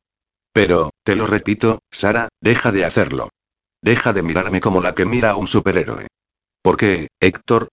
Le susurro al tiempo que cierro los ojos. Sé que no te conozco apenas, pero a veces el instinto sabe más que la razón, y mi instinto me empuja a ti. No puedo controlarlo, no puedo impedirlo. Joder, Sara, no digas esas cosas. Deja caer su frente sobre la mía y toma mi rostro entre las manos. Lo que deberías hacer ahora mismo es irte corriendo, y yo debería dejarte en paz. Pero no sé qué coño me pasa contigo o qué tienes que me bloquea y me impide soltarte. Me he acostumbrado a tu presencia, Sara, a tenerte cerca de mí, y no deseo que te alejes nunca. Soy un cabrón y un maldito egoísta. Su aliento caliente roza mis labios, que, abiertos, esperan ansiosos ser acariciados por los suyos, a pesar del bloqueo que me produce mi acelerado corazón. Por fin, baja la cabeza y acaricia mi boca con la suya, tentando mi labio superior con una suave caricia, sutil como una liviana pluma, como si me pidiera permiso. Y yo se lo doy, abriendo mi boca, apresando su labio inferior entre los míos, deslizando después mi lengua sobre él. Deja escapar un gemido desgarrado antes de abrirse paso con su propia lengua para saborear el interior de mi boca, para deleitarme con su sabor y hacerme creer que vuelo tan alto que me parece ver la escena desde el cielo. Nuestras bocas parecen haber sido hechas para estar unidas y nos besamos a conciencia hasta quedarnos sin aliento. Se separa un momento para bajar por mi garganta, que le ofrezco gozosa, para luego seguir por mi cuello y acabar clavando los dientes en mi hombro. Tengo que ahogar un grito cuando siento cómo penetran en mi carne. Aléjate de mí, Sara. De pronto, se separa de mí. Jadea y su aliento entrecortado provoca nubes de vapor en el aire. Vete de aquí o tarde o temprano te arrepentirás. Las personas decentes no deberían pisar esta casa. La mayoría de los que la habitamos no merecemos más que quedarnos solos. ¿En qué quedamos? Le pregunto apenas sin voz. ¿Quieres que me aleje o que me quede contigo? Debes irte, cariño, porque hasta tu boca y tu cuerpo me saben a inocencia y a gloria, y me comportaría como un miserable si no te advirtiera que ninguna mujer merece el castigo de tenerme a su lado. No entiendo que se ponga tan dramático. Además, con todo lo que me dice me hace sentir aún más mentirosa y despreciable, por lo que acabo enfadándome con él, conmigo y con el maldito mundo. Por eso me acerco de nuevo a él, aferro las solapas de su chaqueta y lo pego a mi cuerpo hasta sentir su dura erección en mi vientre. Y si yo te dijese le expongo que no soy tan buena como tú piensas, que tal vez soy peor persona de lo que te imaginas. ¿Qué has hecho? Me pregunta con una de sus sonrisas burlonas. Vuelve a huir de mí y deja mis manos vacías de nuevo. ¿Robar pintalabios en el supermercado? Tal vez las apariencias te engañan. Más bien, yo lo engaño directamente. No insistas, Sara. Tú me atraes, yo te atraigo, algo tan simple como eso, una situación que se nos da casi todos los días de nuestra vida, en cualquier lugar y con cualquier persona. Al cabo de un minuto, ya la hemos olvidado. Yo no soy esa clase de persona. ¿Estás segura? Inquiere con un deje de ironía. Pues yo creo que, en ese sentido, eres igual que yo. Por eso, voy a demostrarte lo único que puede existir entre tú y yo. Sin darme tiempo a reaccionar, transforma totalmente su semblante pesaroso en otro despiadado. Desliza un tirante de mi vestido por mi hombro y pasa el dorso de los dedos por mi piel, dejando un rastro ardiente que quema a su paso, hasta llegar a uno de mis pechos, que ha quedado desnudo. Profiero un jadeo cuando acaricia el pezón con la yema de su pulgar, sin dejar de mantener, en todo momento, el contacto visual conmigo. Es como tirar de un hilo conectado con mi sexo, donde percibo un tirón tan fuerte que el resto de mi cuerpo comienza a subir de temperatura a pasos agigantados. Un, ya duelo tu excitación susurra con voz ronca. Me baja el otro tirante y apresa el otro pezón con la otra mano para poder tirar de los dos al mismo tiempo y hacerlos rodar entre sus dedos mientras continúa mirándome.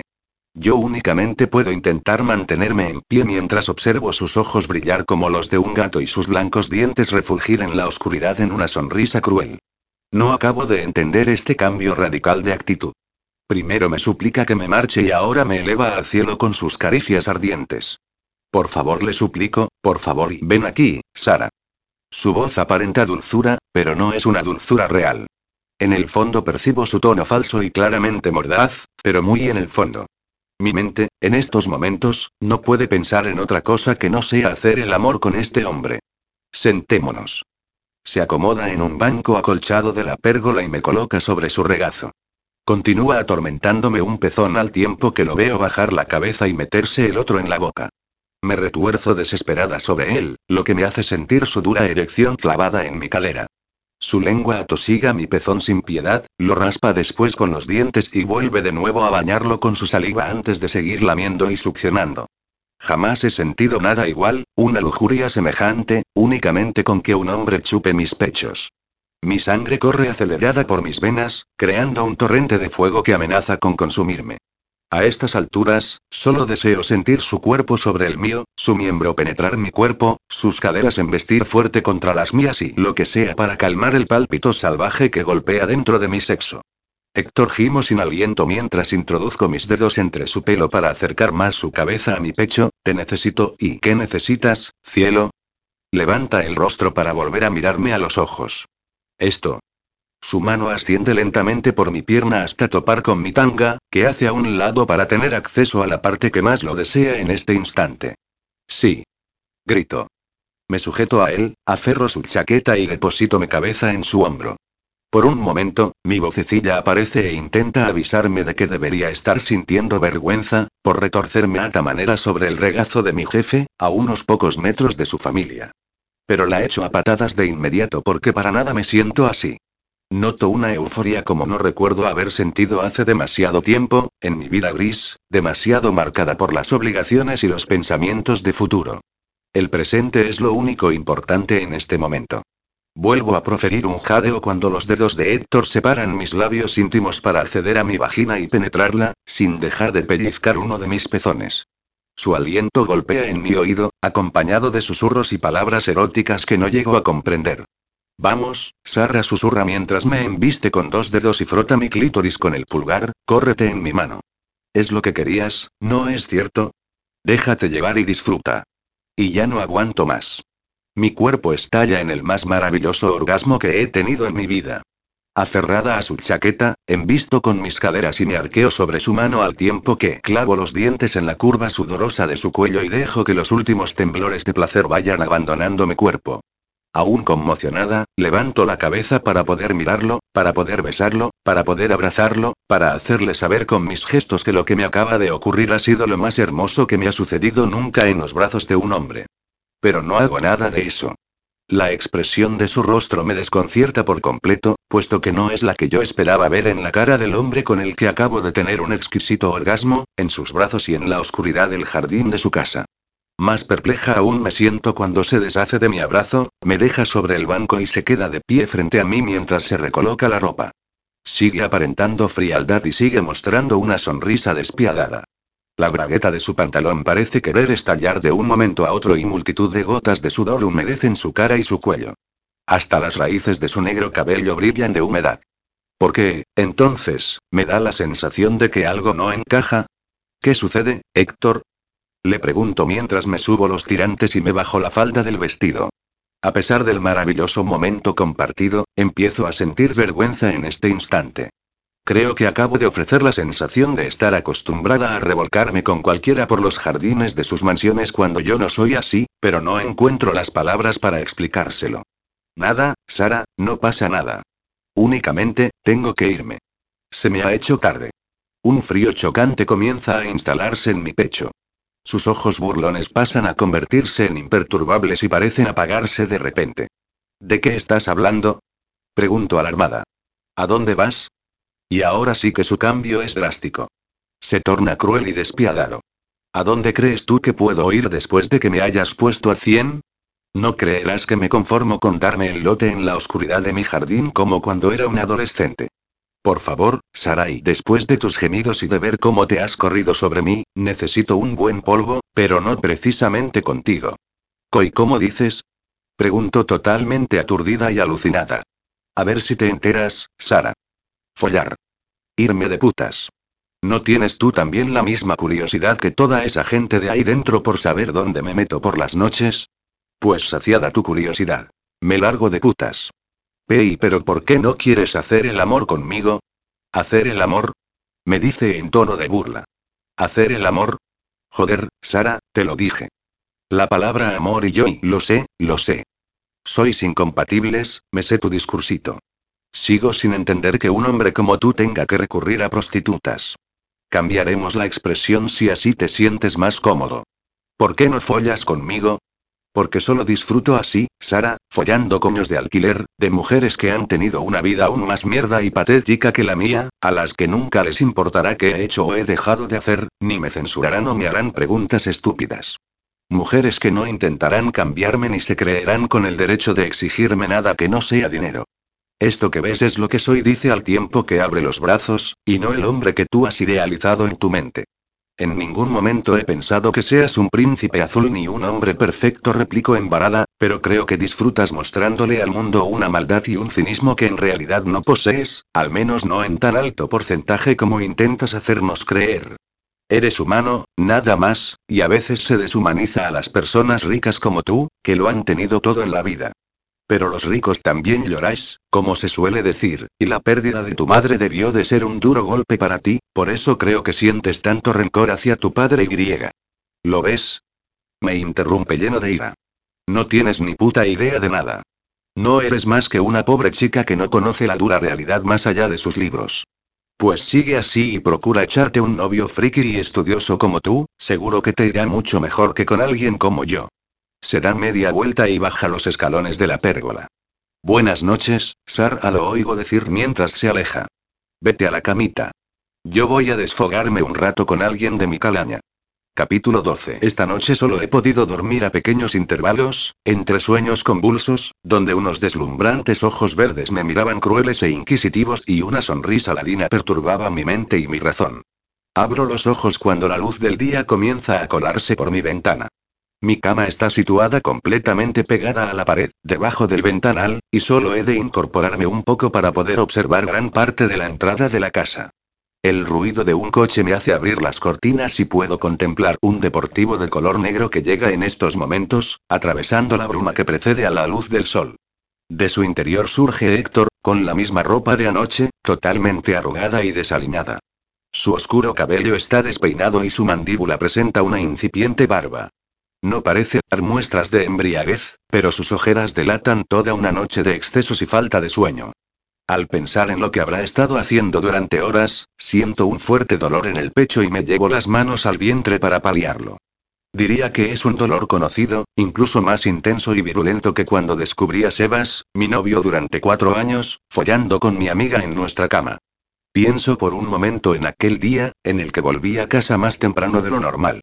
Una fuerte tormenta sacudió la ciudad y nos dejó a buena parte sin luz, por lo que se suspendieron las clases en el instituto. Entré en el piso que compartía con mi novio y paré un momento en el diminuto recibidor para soltar el paraguas y quitarme el anorak empapado.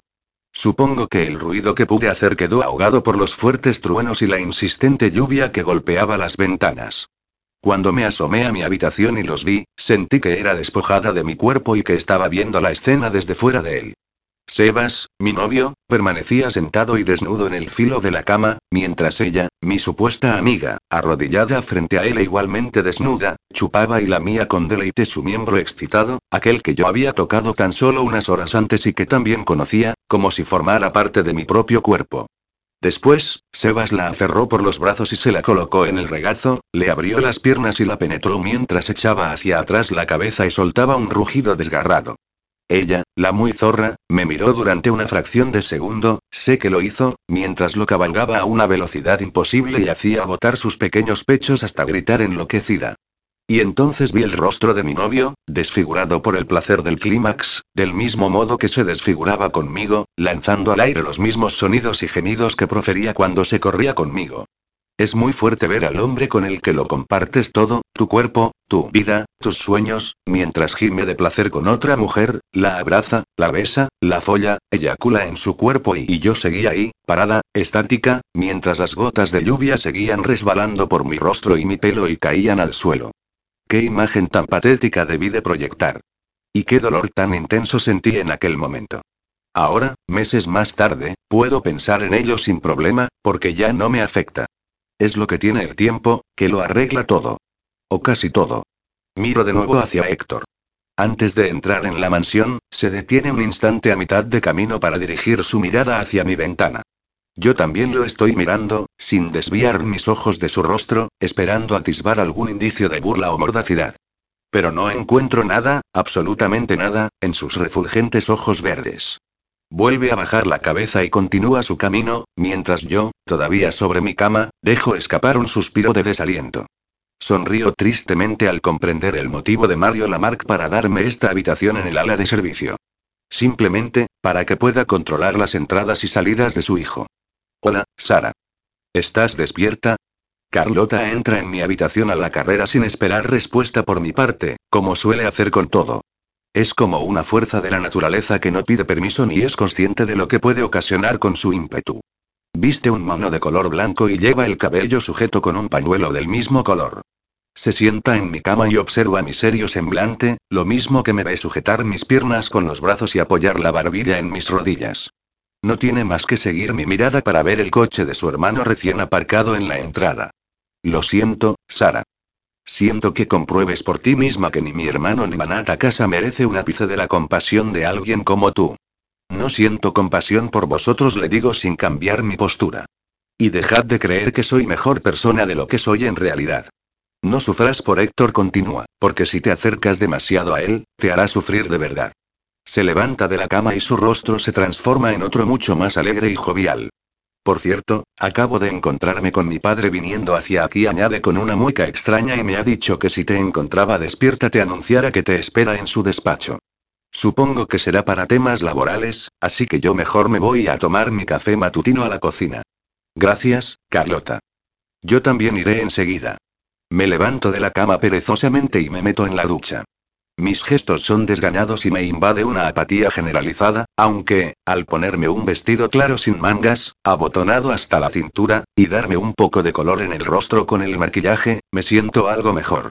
Me cepillo el pelo frente al espejo e inspiro hondo para tratar de aplacar los nervios que me inundan en la primera sesión de información que voy a tener con Mario en su propia casa.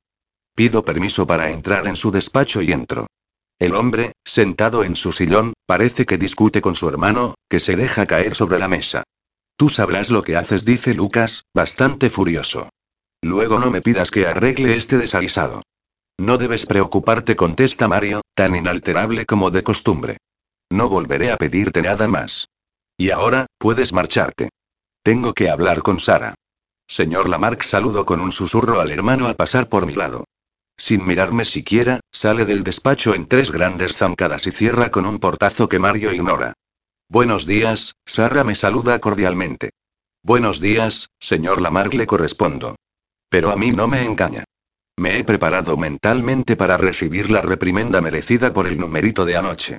Sé que aún no ha podido usted acercarse mucho a mi hijo con todo este lío de gente y de celebración comienza a decirme, y que no podrá hacerlo hasta mañana, que comiencen a trabajar en su despacho codo con codo. De todos modos, creo que va confiando plenamente en usted y tal vez la vaya poniendo al corriente de alguna de sus locas idas y venidas. Pues sí, primero, siento un alivio inmenso al comprobar que no me está echando la bronca. Luego, estoy a punto de echarme a reír al oír la expresión acercarme a su hijo. Por último, vuelvo a sentirme fatal por el cometido de mi trabajo, que no es otro que ser una chivata. Supongo que ya sabe que, la mayoría de las noches que sale hasta la mañana siguiente, las pasa con mujeres y de pago le confieso incómoda. Lo imaginaba Gruñe, pero nunca me lo ha expresado claramente. ¿Y usted? ¿Lo ha deducido o se lo ha confesado directamente? Me lo ha dicho de forma bastante y clara. Interesante, dice pensativo mientras se frota la barbilla. Lo que no ha conseguido nadie en años lo ha conseguido usted en días. Que se sincere. Tal vez ha faltado el matiz de aclarar que lo conseguí después de que me besara y me llevara al clímax en la pérgola de su jardín. Joder, menuda mata y de pacotilla estoy hecha. Creo que no desea acercarse a las personas para no hacerles daño. Me aventuro a decir entonces, como reflejo de lo que sintió él cuando murió su madre. Si me aclarara usted las circunstancias de su muerte y señorita Sara me corta de forma casi siniestra, no le pago para hacernos de psiquiatra, entre otras cosas, porque usted no es más que una chica de compañía. Así que no vuelva a mencionar a mi esposa o las secuelas ocasionadas por su muerte en mi hijo, porque la echaré a patadas de esta casa sin contemplaciones. ¿Lo ha entendido? Por supuesto, señor Lamar, digo totalmente rígida, como una estatua de sal. Si alguien intentara tocarme en estos momentos, me desmoronaría hasta caer al suelo en un pequeño montón. Pues si le ha quedado claro su cometido, quiero volver a verla aquí mismo a la misma hora dentro de cinco días. Por cierto, me dice cuando ya aferro el pomo de la puerta para irme, ni se le ocurra repetir la escena de anoche, o también será motivo de despido. Buenos días. Se coloca sus gafas y sigue leyendo sus documentos. Cuando salgo al pasillo, me dejo caer contra la pared y cierro los ojos. Me resulta todo tan absolutamente surrealista que mi cabeza comienza a exigirme a gritos algún momento normal con gente normal. Al pensar en el tema de la normalidad, esbozo una sonrisa al tiempo que camino hasta la habitación de Elvira. A pesar de saber que Carlota y su abuela no son las personas más normales que haya podido encontrar, han resultado ser las que mejor me han hecho sentir desde que aparecí en esta casa y conocí a sus extraños habitantes. Doy unos toques en la puerta y, tras su permiso, entro en la habitación. Elvira se encuentra en su inseparable silla de ruedas y está mirando por la ventana, desde donde se puede observar parte del jardín trasero, donde, en estos momentos, están desayunando la mayoría de los invitados. Buenos días, doña Elvira la saludo mientras me acerco. ¿Por qué no está usted también desayunando con el resto? No pinto nada ahí, gruñe. Solo estoy deseando que se vayan todos ellos. Me gusta tener el jardín para mí sola, y no tener revoloteando a mi alrededor a toda esa panda de chupasangres, que no vienen a esta casa si no es para pedir algo. Usted lo que tiene que hacer es pasar de todos ellos, le digo. ¿Va a dejar que esa gente le prohíba salir a tomar el sol? No me hables como mi nieta refunfuña, que ha venido a decirme lo mismo y la he echado sin contemplaciones. A mí nadie puede prohibirme nada a estas alturas. Pues entonces añado al tiempo que me inclino hacia ella para poder estar a su misma altura, deje que la acompañe ahí fuera y hagamos lo que tengamos que hacer. Seguro que ni usted ni Carlota ni yo les caemos nada bien, pero que vean de primera mano que sus caras agrias nos importan una mierda. Sonrío al observar el brillo divertido que emiten los ojos de la anciana. Decir que no les caemos bien es ser demasiado blanda, me dice. Lo que piensan es que mi nieta y yo estamos mal de la cabeza y que es algo familiar, como ya demostró mi hija y durante un diminuto instante, su mirada verde se nubla y se oscurece. Pero es un momento tan fugaz que no me da tiempo a poder preguntarle nada. Enseguida, vuelve a recomponerse y me mira de forma ladina. Pues si están tan seguros de que estamos locas conviene de forma taimada, les daremos buenas razones para pensarlo. Niña, llévame ahora mismo ahí fuera. Enseguida, doña Elvira. Agarro la silla y la empujo hacia el pasillo y la vidriera que da al exterior. Lo primero será ir en busca de Carlota. Una vez en el jardín, ambas entornamos los ojos para evitar los rayos de sol matutinos, que ya se descargan implacables desde primera hora de la mañana. Los invitados charlan entre sí mientras sostienen vasos con café o zumo y dan buena cuenta del buffet del desayuno. ¿No te lo dije? gruñe la mujer mientras empujo su silla. ¿Cómo lo satisface arrasar como buitres con lo que no es suyo? El único de la familia que aún no se ha lapidado su fortuna es mi yerno, y se aprovechan de él porque a veces se comporta como un tonto de remate. Creo que el calificativo que menos le pega a Mario es el de tonto, le digo.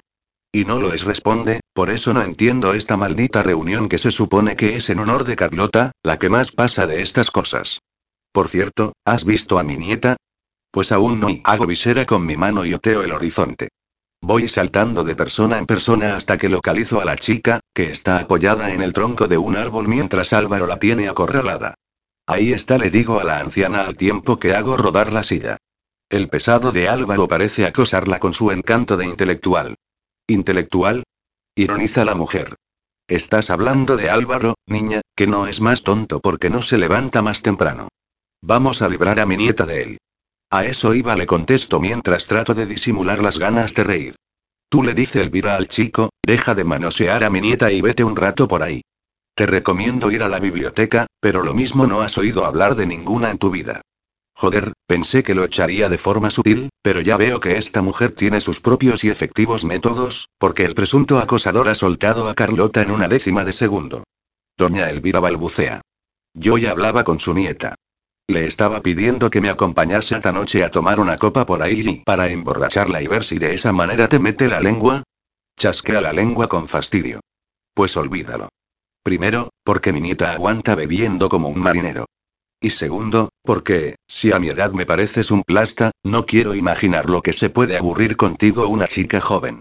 Así que ya puedes decirle a tu padre que vaya al casino y pruebe si tiene más suerte que en esta casa. Arrea de aquí. Álvaro sale pitando y se escabulle entre la gente.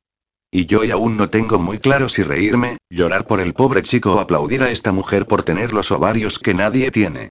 Gracias, ya ya le dice Carlota antes de inclinarse y darle un beso en la mejilla.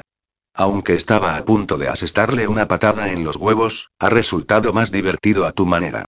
¿Os parece que vayamos a desayunar con los demás? ¿Qué dices, Sara? Que estaré encantada de seguir con vosotras, sonrío. Total, si después de anoche no me echó tu padre, dudo que nadie intente volver a importunarme. Aquí no puedes dar nada por hecho, dice Carlota mientras me toma el relevo con la silla. Y menos con esta gente. ¿Verdad, Yaya? Verdad, verdad, pero vayamos con ellos. Me apetece ver sus caras avinagradas cuando nos acerquemos. Bajo la misma pérgola en la que pasé junto a Héctor los momentos más maravillosos y humillantes de mi vida, varias personas toman café con dulces y bollos de todas las variedades posibles. Un poco apartados, desayunan también los primos de Carlota, Gonzalo y Alberto, sentados en un banco, desde donde parecen evaluar la situación. Uno de ellos creo que es Gonzalo, el de la cara de niño psicópata levanta su taza mientras me lanza una sonrisa burlancia, Uf, menudo escalofrío acaba de recorrer mi cuerpo. Realmente, estos dos no parecen estar aquí para una celebración familiar, y las absurdas sospechas de Carlota comienzan a tener sentido. Están llegando a darme algo de miedo. Ignóralos, me dice ella. Vamos mejor hacia la mesa donde se encuentran Fandy y su madre. ¿Te parece bien, Yaya? Perfecto.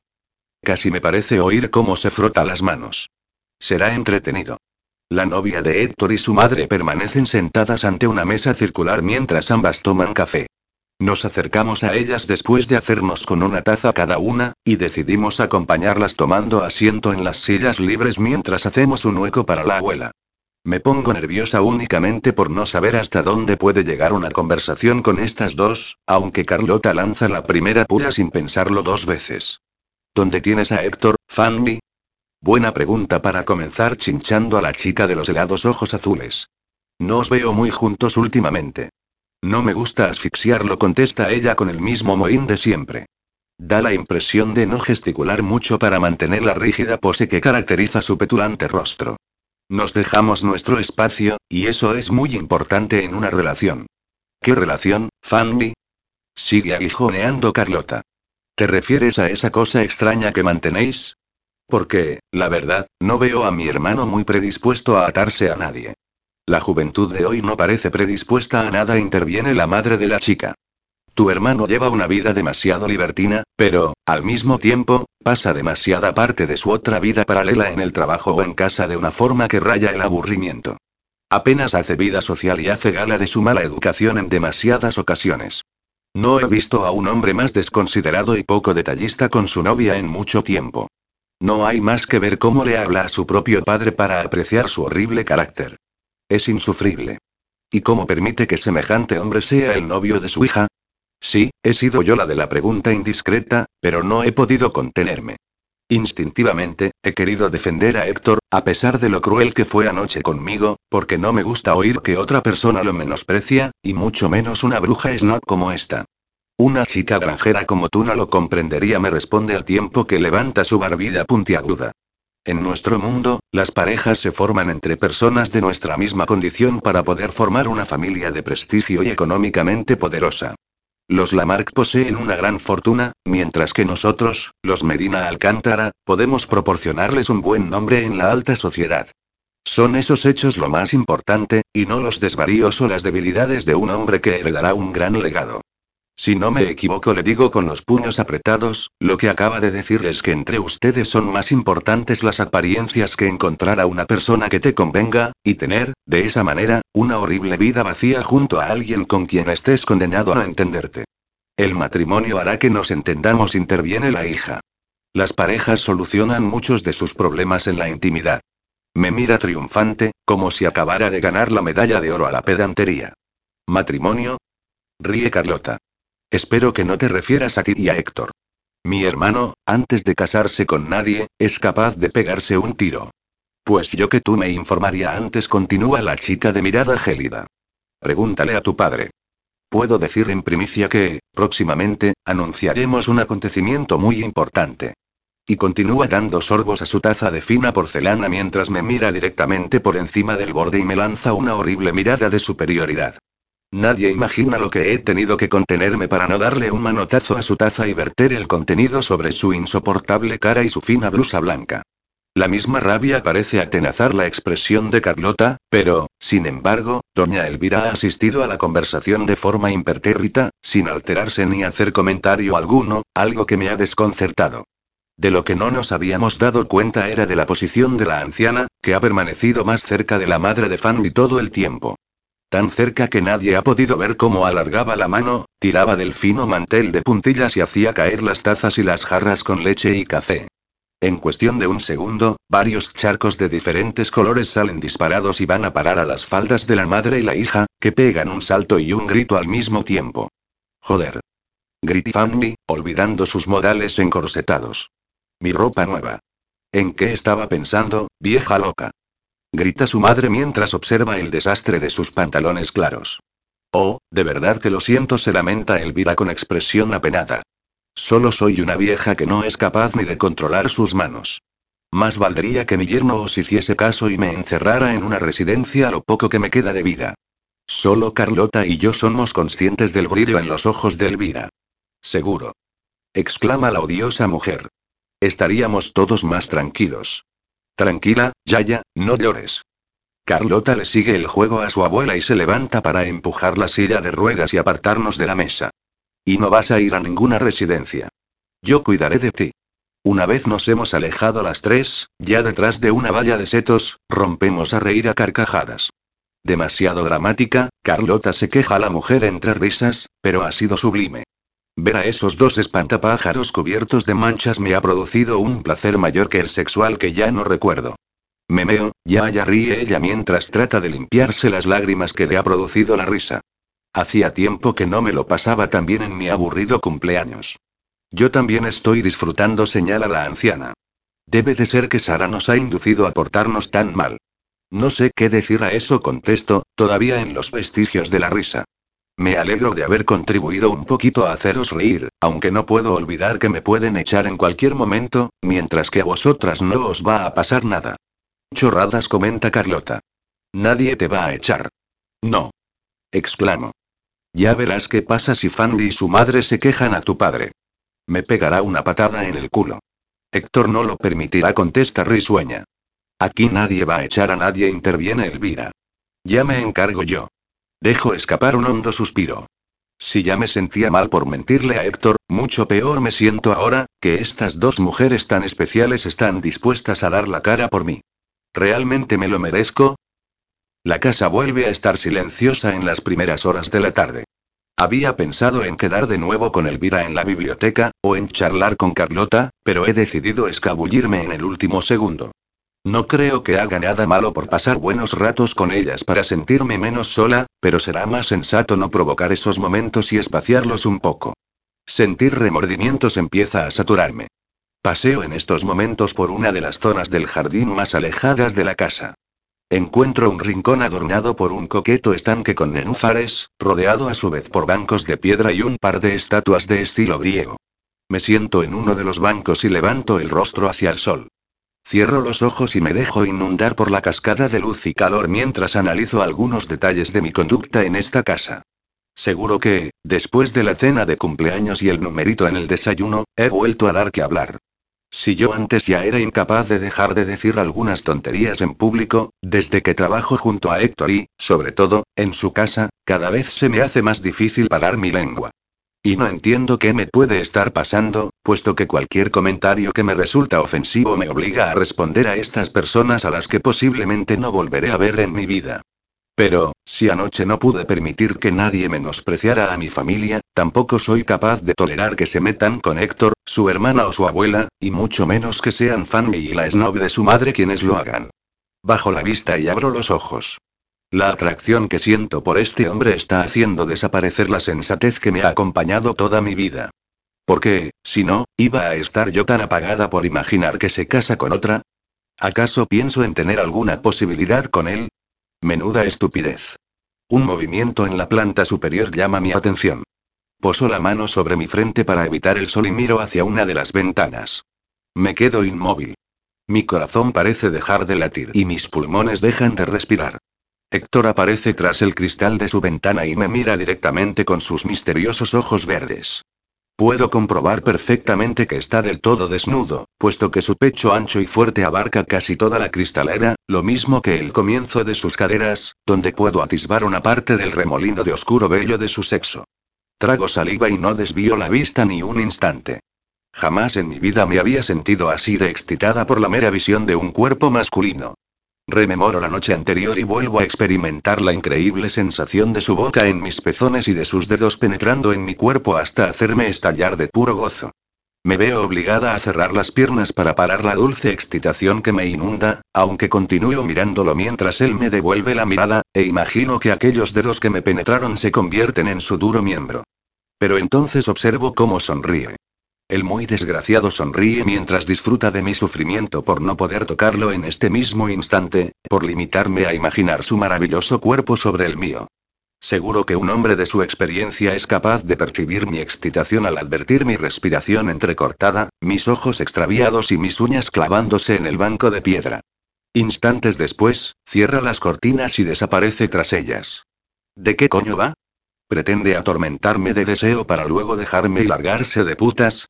¿O para hacerme saber que va a casarse con esa pija arruinada que solo busca su dinero? Hacía tiempo que no te oía, vocecilla. ¿Y se puede saber a ti qué coño te importa todo eso? Hola, ¿puedo hacerte compañía? La tranquila voz de Daniel me devuelve a la realidad. Claro, siéntate. Se acomoda junto a mí en el rústico asiento. Estás muy callada, me dice tras unos segundos. Echo de menos alguna de tus salidas. Más vale que mantenga mi boca cerrada o me quedaré sin trabajo en lo que dura un parpadeo, le contesto con un bufido. Conozco a Mario Lamarck desde hace muchos años. Intenta tranquilizarme, y puedo asegurarte que no está descontento contigo. Si fuese así, ya te habría despedido. Pues no lo entiendo, la verdad le digo. Si esperaba una chica sofisticada y discreta, ha acertado de lleno conmigo, puesto que soy bastante normalita y, para colmo, no paro de decir tonterías. A veces pienso que el menos desarrollado de mis sentidos es el sentido común. Soy una torpe. No digas eso, Sara. Me vuelvo hacia él y sus ojos oscuros parecen transmitirme algo parecido al anhelo. Eres la chica más auténtica que he tenido el privilegio de conocer en mucho tiempo. Eres sincera, vivaz, tímida, pero no te dejas avasallar, y muy lista. Como ya te dije anoche, un soplo de aire fresco para el ambiente enrarecido que se respira en esta casa. Lo de sincera te lo puedes ahorrar, le digo con una mueca. En el fondo sabes que lo eres, afirma. Y por eso, precisamente, es por lo que llevo tan mal todo esto, le contesto. Pensé que simplemente iba a tener que hacerme pasar por una empleada y seguirle el juego a Mario Lamarck, pero se trata de algo más, Daniel, y lo sabes. Y que sepas reconocerlo te hace, precisamente, la estupenda persona que eres. Debe de ser que estás acostumbrado a rodearte de demasiada hipocresía, le digo en tono de broma. También es verdad, sonríe. ¿Por qué son así, Daniel? Me atrevo a preguntarle. ¿Por qué los hijos se llevan tan mal con el padre? ¿La muerte de la madre los afectó hasta el punto de distanciarlos de Mario? Yo no puedo contestarte, suspira. Son cosas de familia y tienen depositada en mí toda su confianza. Perdona, le digo avergonzada. No sé qué me pasa. Nunca he sido una cotilla ni me he interesado por las vidas de los demás, pero me desconcierta mi propio afán por saber más de esta familia. Debo de haberme encariñado con ella, muy a mi pesar. Tal vez de uno de sus miembros en particular. Me pregunta al tiempo que lanza un imperceptible vistazo hacia la ventana de Héctor. Bueno, digo sin tratar de esconderme. Decidí hace días que Daniel sería mi único vínculo con la verdad y la realidad, paso muchas horas con él y he ido descubriendo poco a poco matices de su carácter que me llevan a pensar que no es tan malo como hace creer a la gente. Entiendo que las mujeres os sintáis atraídas por su misterio y su aura de chico malo me responde, pero en este caso no es un rumor infundado o un bulo. La realidad es que Héctor esconde demasiados aspectos de su vida y su personalidad que no compartirá jamás con nadie. Ten cuidado, Sara. En poco tiempo desaparecerás de sus vidas y tal vez no vuelvas a verlos jamás. Por no hablar de que no eres más que un personaje de ficción creado por Mario Lamarck. Tienes razón en todo, Daniel suspiro, solo que a veces hacemos cosas que no tienen explicación y cometemos actos sin sentido. Si alguien me hubiese dicho hace tan solo dos meses que yo iba a estar donde estoy haciendo lo que hago, me habría reído en su cara, y, sin embargo, aquí estoy, formando parte de una gran mentira. Yo, el símbolo de la sinceridad personificada. Me siento un verdadero fraude. Deja de pensar en ello, me consuela. La mejor forma de distraerte es centrándote en tu trabajo. ¿Sabes que Mario le ha preparado a Héctor la sorpresa de su compromiso con Fanny? Algo le he oído decir a esa víbora, y a su madre, la cobra. Pues ese es otro de tus cometidos, intentar convencerlo de que ha de casarse por mucho que odie la idea, para tener descendientes y continuar con todo el legado de la familia. Genial, me lamento, más mentiras. En fin, lo intentaré. Supongo que a veces olvido que en toda esta pantomima solo soy una actriz invitada, y que dentro de poco acabará la película, me marcharé y el público me olvidará. Piensa en ello cuando te sientas atraída por él, me dice con seriedad. Hay cosas que no se pueden evitar. ¿Te has enamorado alguna vez? Me atrevo a preguntarle. No estoy muy seguro, responde mientras me mira tan intensamente como al principio. Esas cosas se saben, le digo mientras mis ojos miran con asombro sus manos envolviendo las mías. Comienza a deslizar la yema de su pulgar por una de mis palmas y a continuación posa sus labios en ella. No cuando todo comienza, me susurra. Todavía se tienen dudas sobre si lo que se siente es enamoramiento o simple atracción. Nefasta suerte la mía. Porque existe un hombre que proclama sin ambajes su admiración por mí, sabiendo en lo que estoy metida, y, sin embargo, yo no puedo sentir nada por él. Ni su caricia o su beso en mi palma, sus miradas anhelantes o sus palabras son capaces de despertar en mí la más leve agitación, ni un leve cosquilleo en mi corazón. Vaya, murmura de pronto Daniel al tiempo que suelta mi mano, tenemos compañía. Te juro que esta chica acaba con mi paciencia, y eso que tengo a toneladas. ¿Por qué me da la sensación de que me la encuentro en todas partes? ¿A quién te refieres y? Sara. Oímos gritar a Carlota, que agita sus manos. Estás aquí. Llevo un buen rato buscándote. ¿Interrumpo algo? ¿Hablabais de trabajo o algo importante? No, no, tranquila le digo. Solo charlábamos. Siéntete un rato con nosotros. Carlota toma asiento a mi lado, dejándome en medio. La noto algo alterada, incluso observo cómo se frota las manos y hasta parece que un ligero rubor acaba de cubrir sus mejillas. Se la nota nerviosa y no deja de mirar de reojo a Daniel. ¿Qué está pasando aquí? ¿A Carlota le gusta él? Creo que no voy a tener más remedio que hacer un pequeño experimento. Vaya, digo mientras me golpeo la frente y me pongo en pie. Acabo de recordar que tengo un montón de cosas que hacer. He de ponerme al día para comenzar mañana a trabajar con Héctor. Se me ha acabado el tiempo de ocio. No pasa nada, responde Carlota mientras intenta levantarse también. Yo también tendría que. No, no, Carlota, tranquila. Paro su movimiento y hago que vuelva a sentarse otra vez. No hace falta que te vayas. Puedes hacerle compañía a Daniel. Pues sí, es la primera vez que la veo tímida e insegura y me parece realmente adorable. Siempre me ha encantado hacer de Celestina. Cuando era una adolescente, me dedicaba a emparejar a muchas chicas con chicos del instituto, aprovechando que yo nunca estaba por la labor de hacerlo conmigo misma, la verdad es que me apetece quedarme aquí sentada un rato, ahora que ya no hace tanto calor. Si a Daniel no le importa, claro. El asistente me mira con una expresión extrañamente divertida, mezcla de ¿qué coño haces? Y de esta me la pagas. Yo y titubea él creo que también tengo trabajo. El señor Lamarck me dijo que estás demasiado pálido, Daniel lo interrumpo. Tantas horas encerrado en el despacho acabarán por pasarte factura. Toma un poco el sol y absorbe vitamina D a raudales. La cara de Carlota es un poema. Mira a Daniel con adoración mientras habla y, sin necesidad de palabras, puedo advertir su evidente deseo por quedarse a solas con él. Claro que no, Carlota le dice a la chica con un suspiro mientras me fulmina con sus ojos oscuros. No me importa que me hagas compañía. Además, estás en tu casa. Pues entonces, os dejo. Antes de que nadie se arrepienta, me alejo del lugar, no sin antes volver a levantar la vista hacia la ventana del segundo piso. Y vuelvo a sentir una honda presión en mi pecho.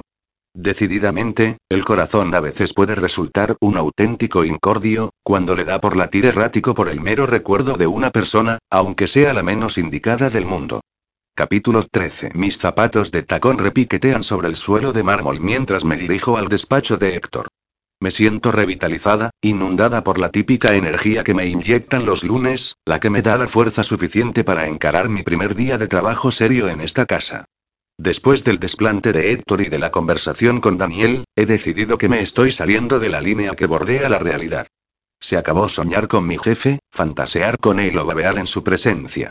He aceptado este encargo de la agencia y lo voy a llevar a cabo como una buena profesional, ejerceré como una buena asistente, trataré a Héctor como lo que es y haré todo lo posible por complacer a Mario Lamarck, la persona que me paga una buena cantidad de dinero y que va a hacer posible mi salida de la miseria económica. Y, en algunas ocasiones, un buen atuendo puede ayudar a potenciar más aún el ánimo que nos invade. Al pasar por una columna de espejo de uno de los corredores, me planto ante ella para observar mi aspecto, con el que pretendo ofrecer una sensación de formalidad y seriedad. Esta mañana he decidido recoger mi bonita melena en un tirante moño en la nuca, limitar mi maquillaje y vestir con un sobrio traje de chaqueta negro, blusa blanca y altos tacones, para evitar a toda costa dar a entender que tengo algún tipo de interés romántico en mi jefe. Se acabaron los modelitos adquiridos en las mejores boutiques, maquillarme a conciencia y tener que plancharme el pelo a diario. Puede que no deba olvidar que estoy trabajando para una agencia de chicas de compañía, pero también creo que realizaré mejor mi trabajo de asistente si logro apartarlo de mi mente durante unas horas al día. Satisfecha con la imagen que me devuelve el espejo, aliso me falda y me dispongo a entrar en el despacho mientras vuelvo a seguir las pautas de Patricia, que llevaba ya un tiempo sin utilizar. Yergo los hombros, compongo una sonrisa no demasiado patente y doy un paso adelante. Buenos días, señor Lamarck, saludo al entrar. Buenos días, Sara me responde sin levantar aún la cabeza, sumido como está en la lectura de los papeles que inundan su mesa. ¿No quedamos en que me llamarías Héctor cuando estuviésemos solos? Me dice sin mirarme todavía.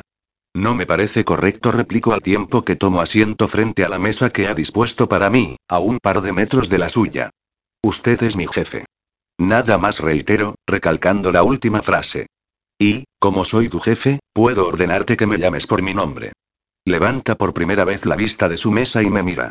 De pronto, sus ojos color esmeralda centellean a través del círculo de luz de su lámpara y la claridad del alba, que inunda el despacho.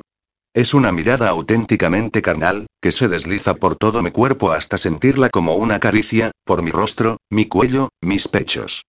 Trato de ignorarla, de colocar mis cosas sobre la mesa y encender el ordenador, pero mi respiración se altera mientras todos esos gestos se vuelven una inútil barrera frente a esos enigmáticos ojos.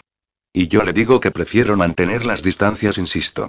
Quería comentarle, antes de nada comienzo a hablarle para tratar de disolver el espeso aire que nos está envolviendo, el tema del componente KZ328, del que varios miles de unidades han sido devueltos al fabricante por un error de ¿y qué coño has hecho, Sara? Me interrumpe. ¿Cómo dice? ¿Qué crees que haces vistiéndote así? Creo que mi ropa no era la más adecuada para mi puesto, le digo después de levantar la barbilla. Siguiendo el precepto de la agencia, he estado vistiendo modelitos que parecían más adecuados para asistir a una cita que para ir a trabajar. ¿Y crees que con ese atuendo de chica formal consigues pasar más desapercibida? Insiste con su voz ronca mientras se levanta de su sillón y se dirige a mi mesa. Porque resulta que has conseguido, precisamente, el efecto contrario. No sé de qué me habla. Me quedo alucinada cuando contemplo cómo se apoya en el borde de mi mesa. No creo que la forma de vestirme hoy vaya provocando a nadie. Ah, no. Susurra mientras desliza sus dedos por los mechones que se han soltado de mi moño y acarician mi cara. ¿Por qué tiene que hacer eso otra vez? Unas palabras, un roce de sus dedos y, ala. A la porra toda la seguridad y la confianza en las que me he envuelto esta mañana. Ahora, por desgracia, ya no tengo nada que hacer. Me encuentro indefensa y me resulta imposible ser inmune a su cercanía, a su olor afrodisíaco, a sus penetrantes ojos verdes, que se clavan en mí como dagas afiladas. Qué poquito has durado, guapa, me chincha mi querida vocecilla. Señor Lamarck, insisto, ¿podríamos seguir con el tema que nos ocupa y no con el estilo de mi ropa? Eres sensual, Sara, te pongas lo que te pongas me ignora completamente, pero mucho más con este modelito de secretaria eficiente.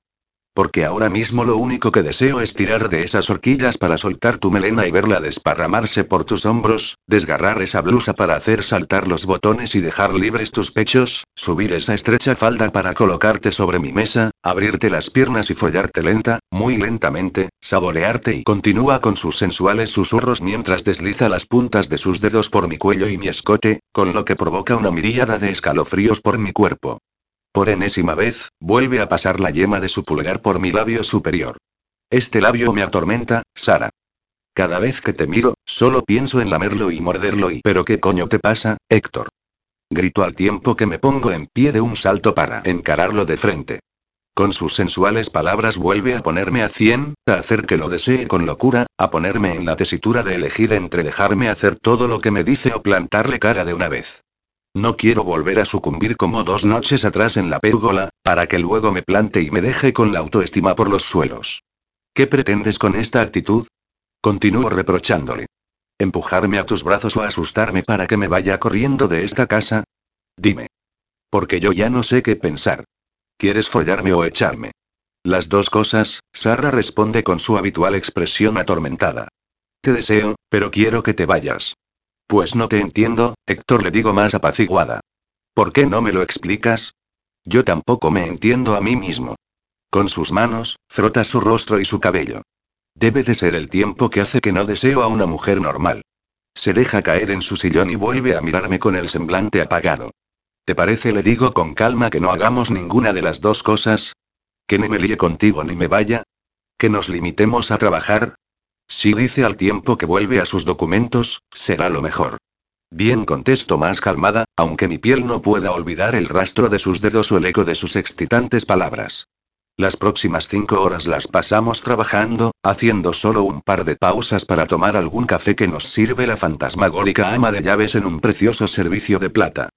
Paso multitud de datos a mi ordenador, traduzco diversas entrevistas de clientes por videoconferencia y le voy comunicando a mi jefe cada problema que va surgiendo de cualquiera de los enormes pedidos que exporta la compañía a una buena cantidad de países. Únicamente al acercarse la hora de la comida, cuando el entusiasmo comienza a decaer, decido que tengo que comenzar a abordar algún tema personal, como ayer me indicó Daniel. Por mucho que me duela en el alma, por mucho que mi conciencia siga alertándome de mi error, he hecho un trato con Mario Lamarck, con la agencia, con Patricia y con Tania, y debo cumplirlo. Ya sabes que uno de estos días se va a hacer oficial tu noviazgo con Fanny.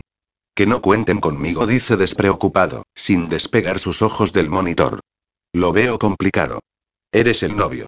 Yo no soy novio de nadie. Según tu padre, y según Fanny y su madre, lo eres. Que los jodan a los tres. ¿Y qué va a pasar cuando falte tu padre? Le pregunto preocupada de verdad. Tú has de seguir dirigiendo esta compañía, y lo lógico sería que te casaras y tuvieras hijos. Hay más gente en la familia para continuar con semejante privilegio. ¿Te refieres a Carlota? A Carlota o a quien le dé la gana. ¿Quién? Digo exasperada. Los buitres de tus primos, que están esperando a lanzarse en cualquier momento a picotearos los ojos, ¿Qué te sucede, Sara? Me dice con el ceño fruncido. ¿A qué viene ese interés por casarme? Únicamente creo que te iría bien formar tu propia familia, tener a una mujer a tu lado, hijos y por un instante, visualizo en mi mente la portada de una revista del corazón anunciando la boda de Héctor y Fanny con una gran fotografía a todo color. Ha sido como si alguien introdujera su mano en mi pecho y clavara las uñas en mi corazón. Ya vuelves a hacerlo, Sara me dice después de girar su sillón hacia mí. No sé cómo lo haces, pero ya vuelves a conseguir que decida darte unas explicaciones que no he querido ofrecer jamás a nadie. Todavía en su asiento, apoya los codos en las rodillas y me mira como solo él me ha mirado nunca. A ver, ¿por dónde empiezo? No deseo casarme nunca y no tengo novia ni deseo tenerla. Todo esto es un montaje económico entre mi padre y su madre, punto. Según esa señora explico mientras alzo una ceja, sería un compromiso de conveniencia, para unir tu fortuna y su buen nombre. Ellas necesitan más mi dinero que yo su buen nombre contesta con indiferencia. En realidad, no lo quiero para nada. Que se lo metan por el culo. ¿Por qué has de ser tan desconsiderado con los que te rodean? Lo increpo. Con tu padre eres cruel y afán ni la ignoras. Al fin y al cabo, esa pobre chica no te ha hecho nada. Tal vez esté enamorada y lo único que hace es esperar resignada a que te decidas y basta, Sara. Grita sobresaltándome. No tienes ni puta idea de nada. ¿Sabías acaso que Fanny y yo ya fuimos novios muchos años atrás? No y, no lo sabía. Por supuesto que no. Se tranquiliza y comienza a darme unas explicaciones que sé que lo he obligado a dar. Salimos juntos estando todavía en el instituto, siguiendo los mandatos de nuestras respectivas familias. Era una relación y, ¿cómo decirlo? Y, abierta, en la que cada uno hacía su vida mientras no diera ningún escándalo y se comprometiera a seguir con el futuro compromiso y la consiguiente boda. Qué romántico suelto irónicamente. Aún así, estuvimos de acuerdo. Era un buen trato y mientras tanto hacíamos lo que nos daba la gana, sobre todo en los tiempos de la universidad. Hasta que yo y tuve un problema y ella se alejó de mí. ¿Qué problema? Me atrevo a preguntar. No quiero hablar de ello. Nunca lo he hecho y nunca lo haré, réplica tajante. ¿Fue por la muerte de tu madre? Me atrevo a preguntar. Eso fue después. ¿Después, de qué? Inquiero. Olvídalo, Sara me dice embarado. No voy a contarte nada más. Háblalo conmigo, Héctor le pido ofreciéndole así mi confianza. En este momento se me ha olvidado el trabajo, la agencia o el trato con su padre. Solo pretendo ayudarlo, de corazón. Cuando los problemas se comparten pesan menos, le explico con sinceridad. Si quieres, yo puedo cargar con un poquito de ese peso, escuchándote simplemente. Solo puedo decirte, suspira resignado que, para evitar cualquier tipo de escándalo, mi querida novia me dejó, se fue. Ella y su agradable madre decidieron que ni siquiera el acceso a mi fortuna merecía la pena. Mi dinero ya no les parecía suficiente para contrarrestar las habladurías y me dejaron atrás como a un pedrusco del camino. ¿Escándalo? Pregunto interesada. No quieras saber nada más, Sara. Ya te he dicho suficiente. Pero, fuera cual fuese el problema, le digo, era en aquellos momentos cuando más necesitabas a la gente a tu lado, sobre todo a tu novia, y más si poco después tu madre fallecía. ¿Cómo pudo hacer eso? ¿Cómo pudo dejarte solo con la pena? Yo jamás y tú jamás que, Sara. Me interrumpe. No hables sin saber. Por aquel entonces, ninguna persona con dos dedos de frente se habría quedado a mi lado, ni novia, ni amigos, ni familia. Hicieron bien en alejarse todos de mí. Me lo merecía. No llevas razón, Héctor le digo tras un suspiro. Es en los momentos difíciles cuando te das cuenta de las personas que realmente merecen la pena, porque son las que se mantienen a tu lado, pase lo que pase. Y tú deberías dejar que se mantuvieran ahí, y no echarlas continuamente, como sueles hacer. Pero nadie lo hizo, Sara, nadie se quedó. Así que tal vez debas admitir que les di buenas razones para no hacerlo. Ni siquiera se hubiese quedado a mi lado un dechado de virtudes como tú. Deja de decir eso. Aprieto los dientes con fuerza. ¿Cómo tengo que decirte que aparento ser mejor persona de lo que soy? ¿Cómo me exaspera que piense tan bien de mí? Me hace sentir mucho peor que si creyera que soy una malvada y pérfida bruja. ¿Por qué tienen todos que verme así, como una buena chica? Siempre me he visto como tal, pero yo misma empiezo a dudar de que lo sea. Me hace sentir tan miserable y porque es un recordatorio constante de mi mentira, de esa especie de vida paralela que me he fabricado. Será mejor que paremos para comer algo, me dice mientras vuelve a girarse de nuevo hacia su mesa. Ve tú delante. Yo iré más tarde. Entonces insisto cuando me levanto.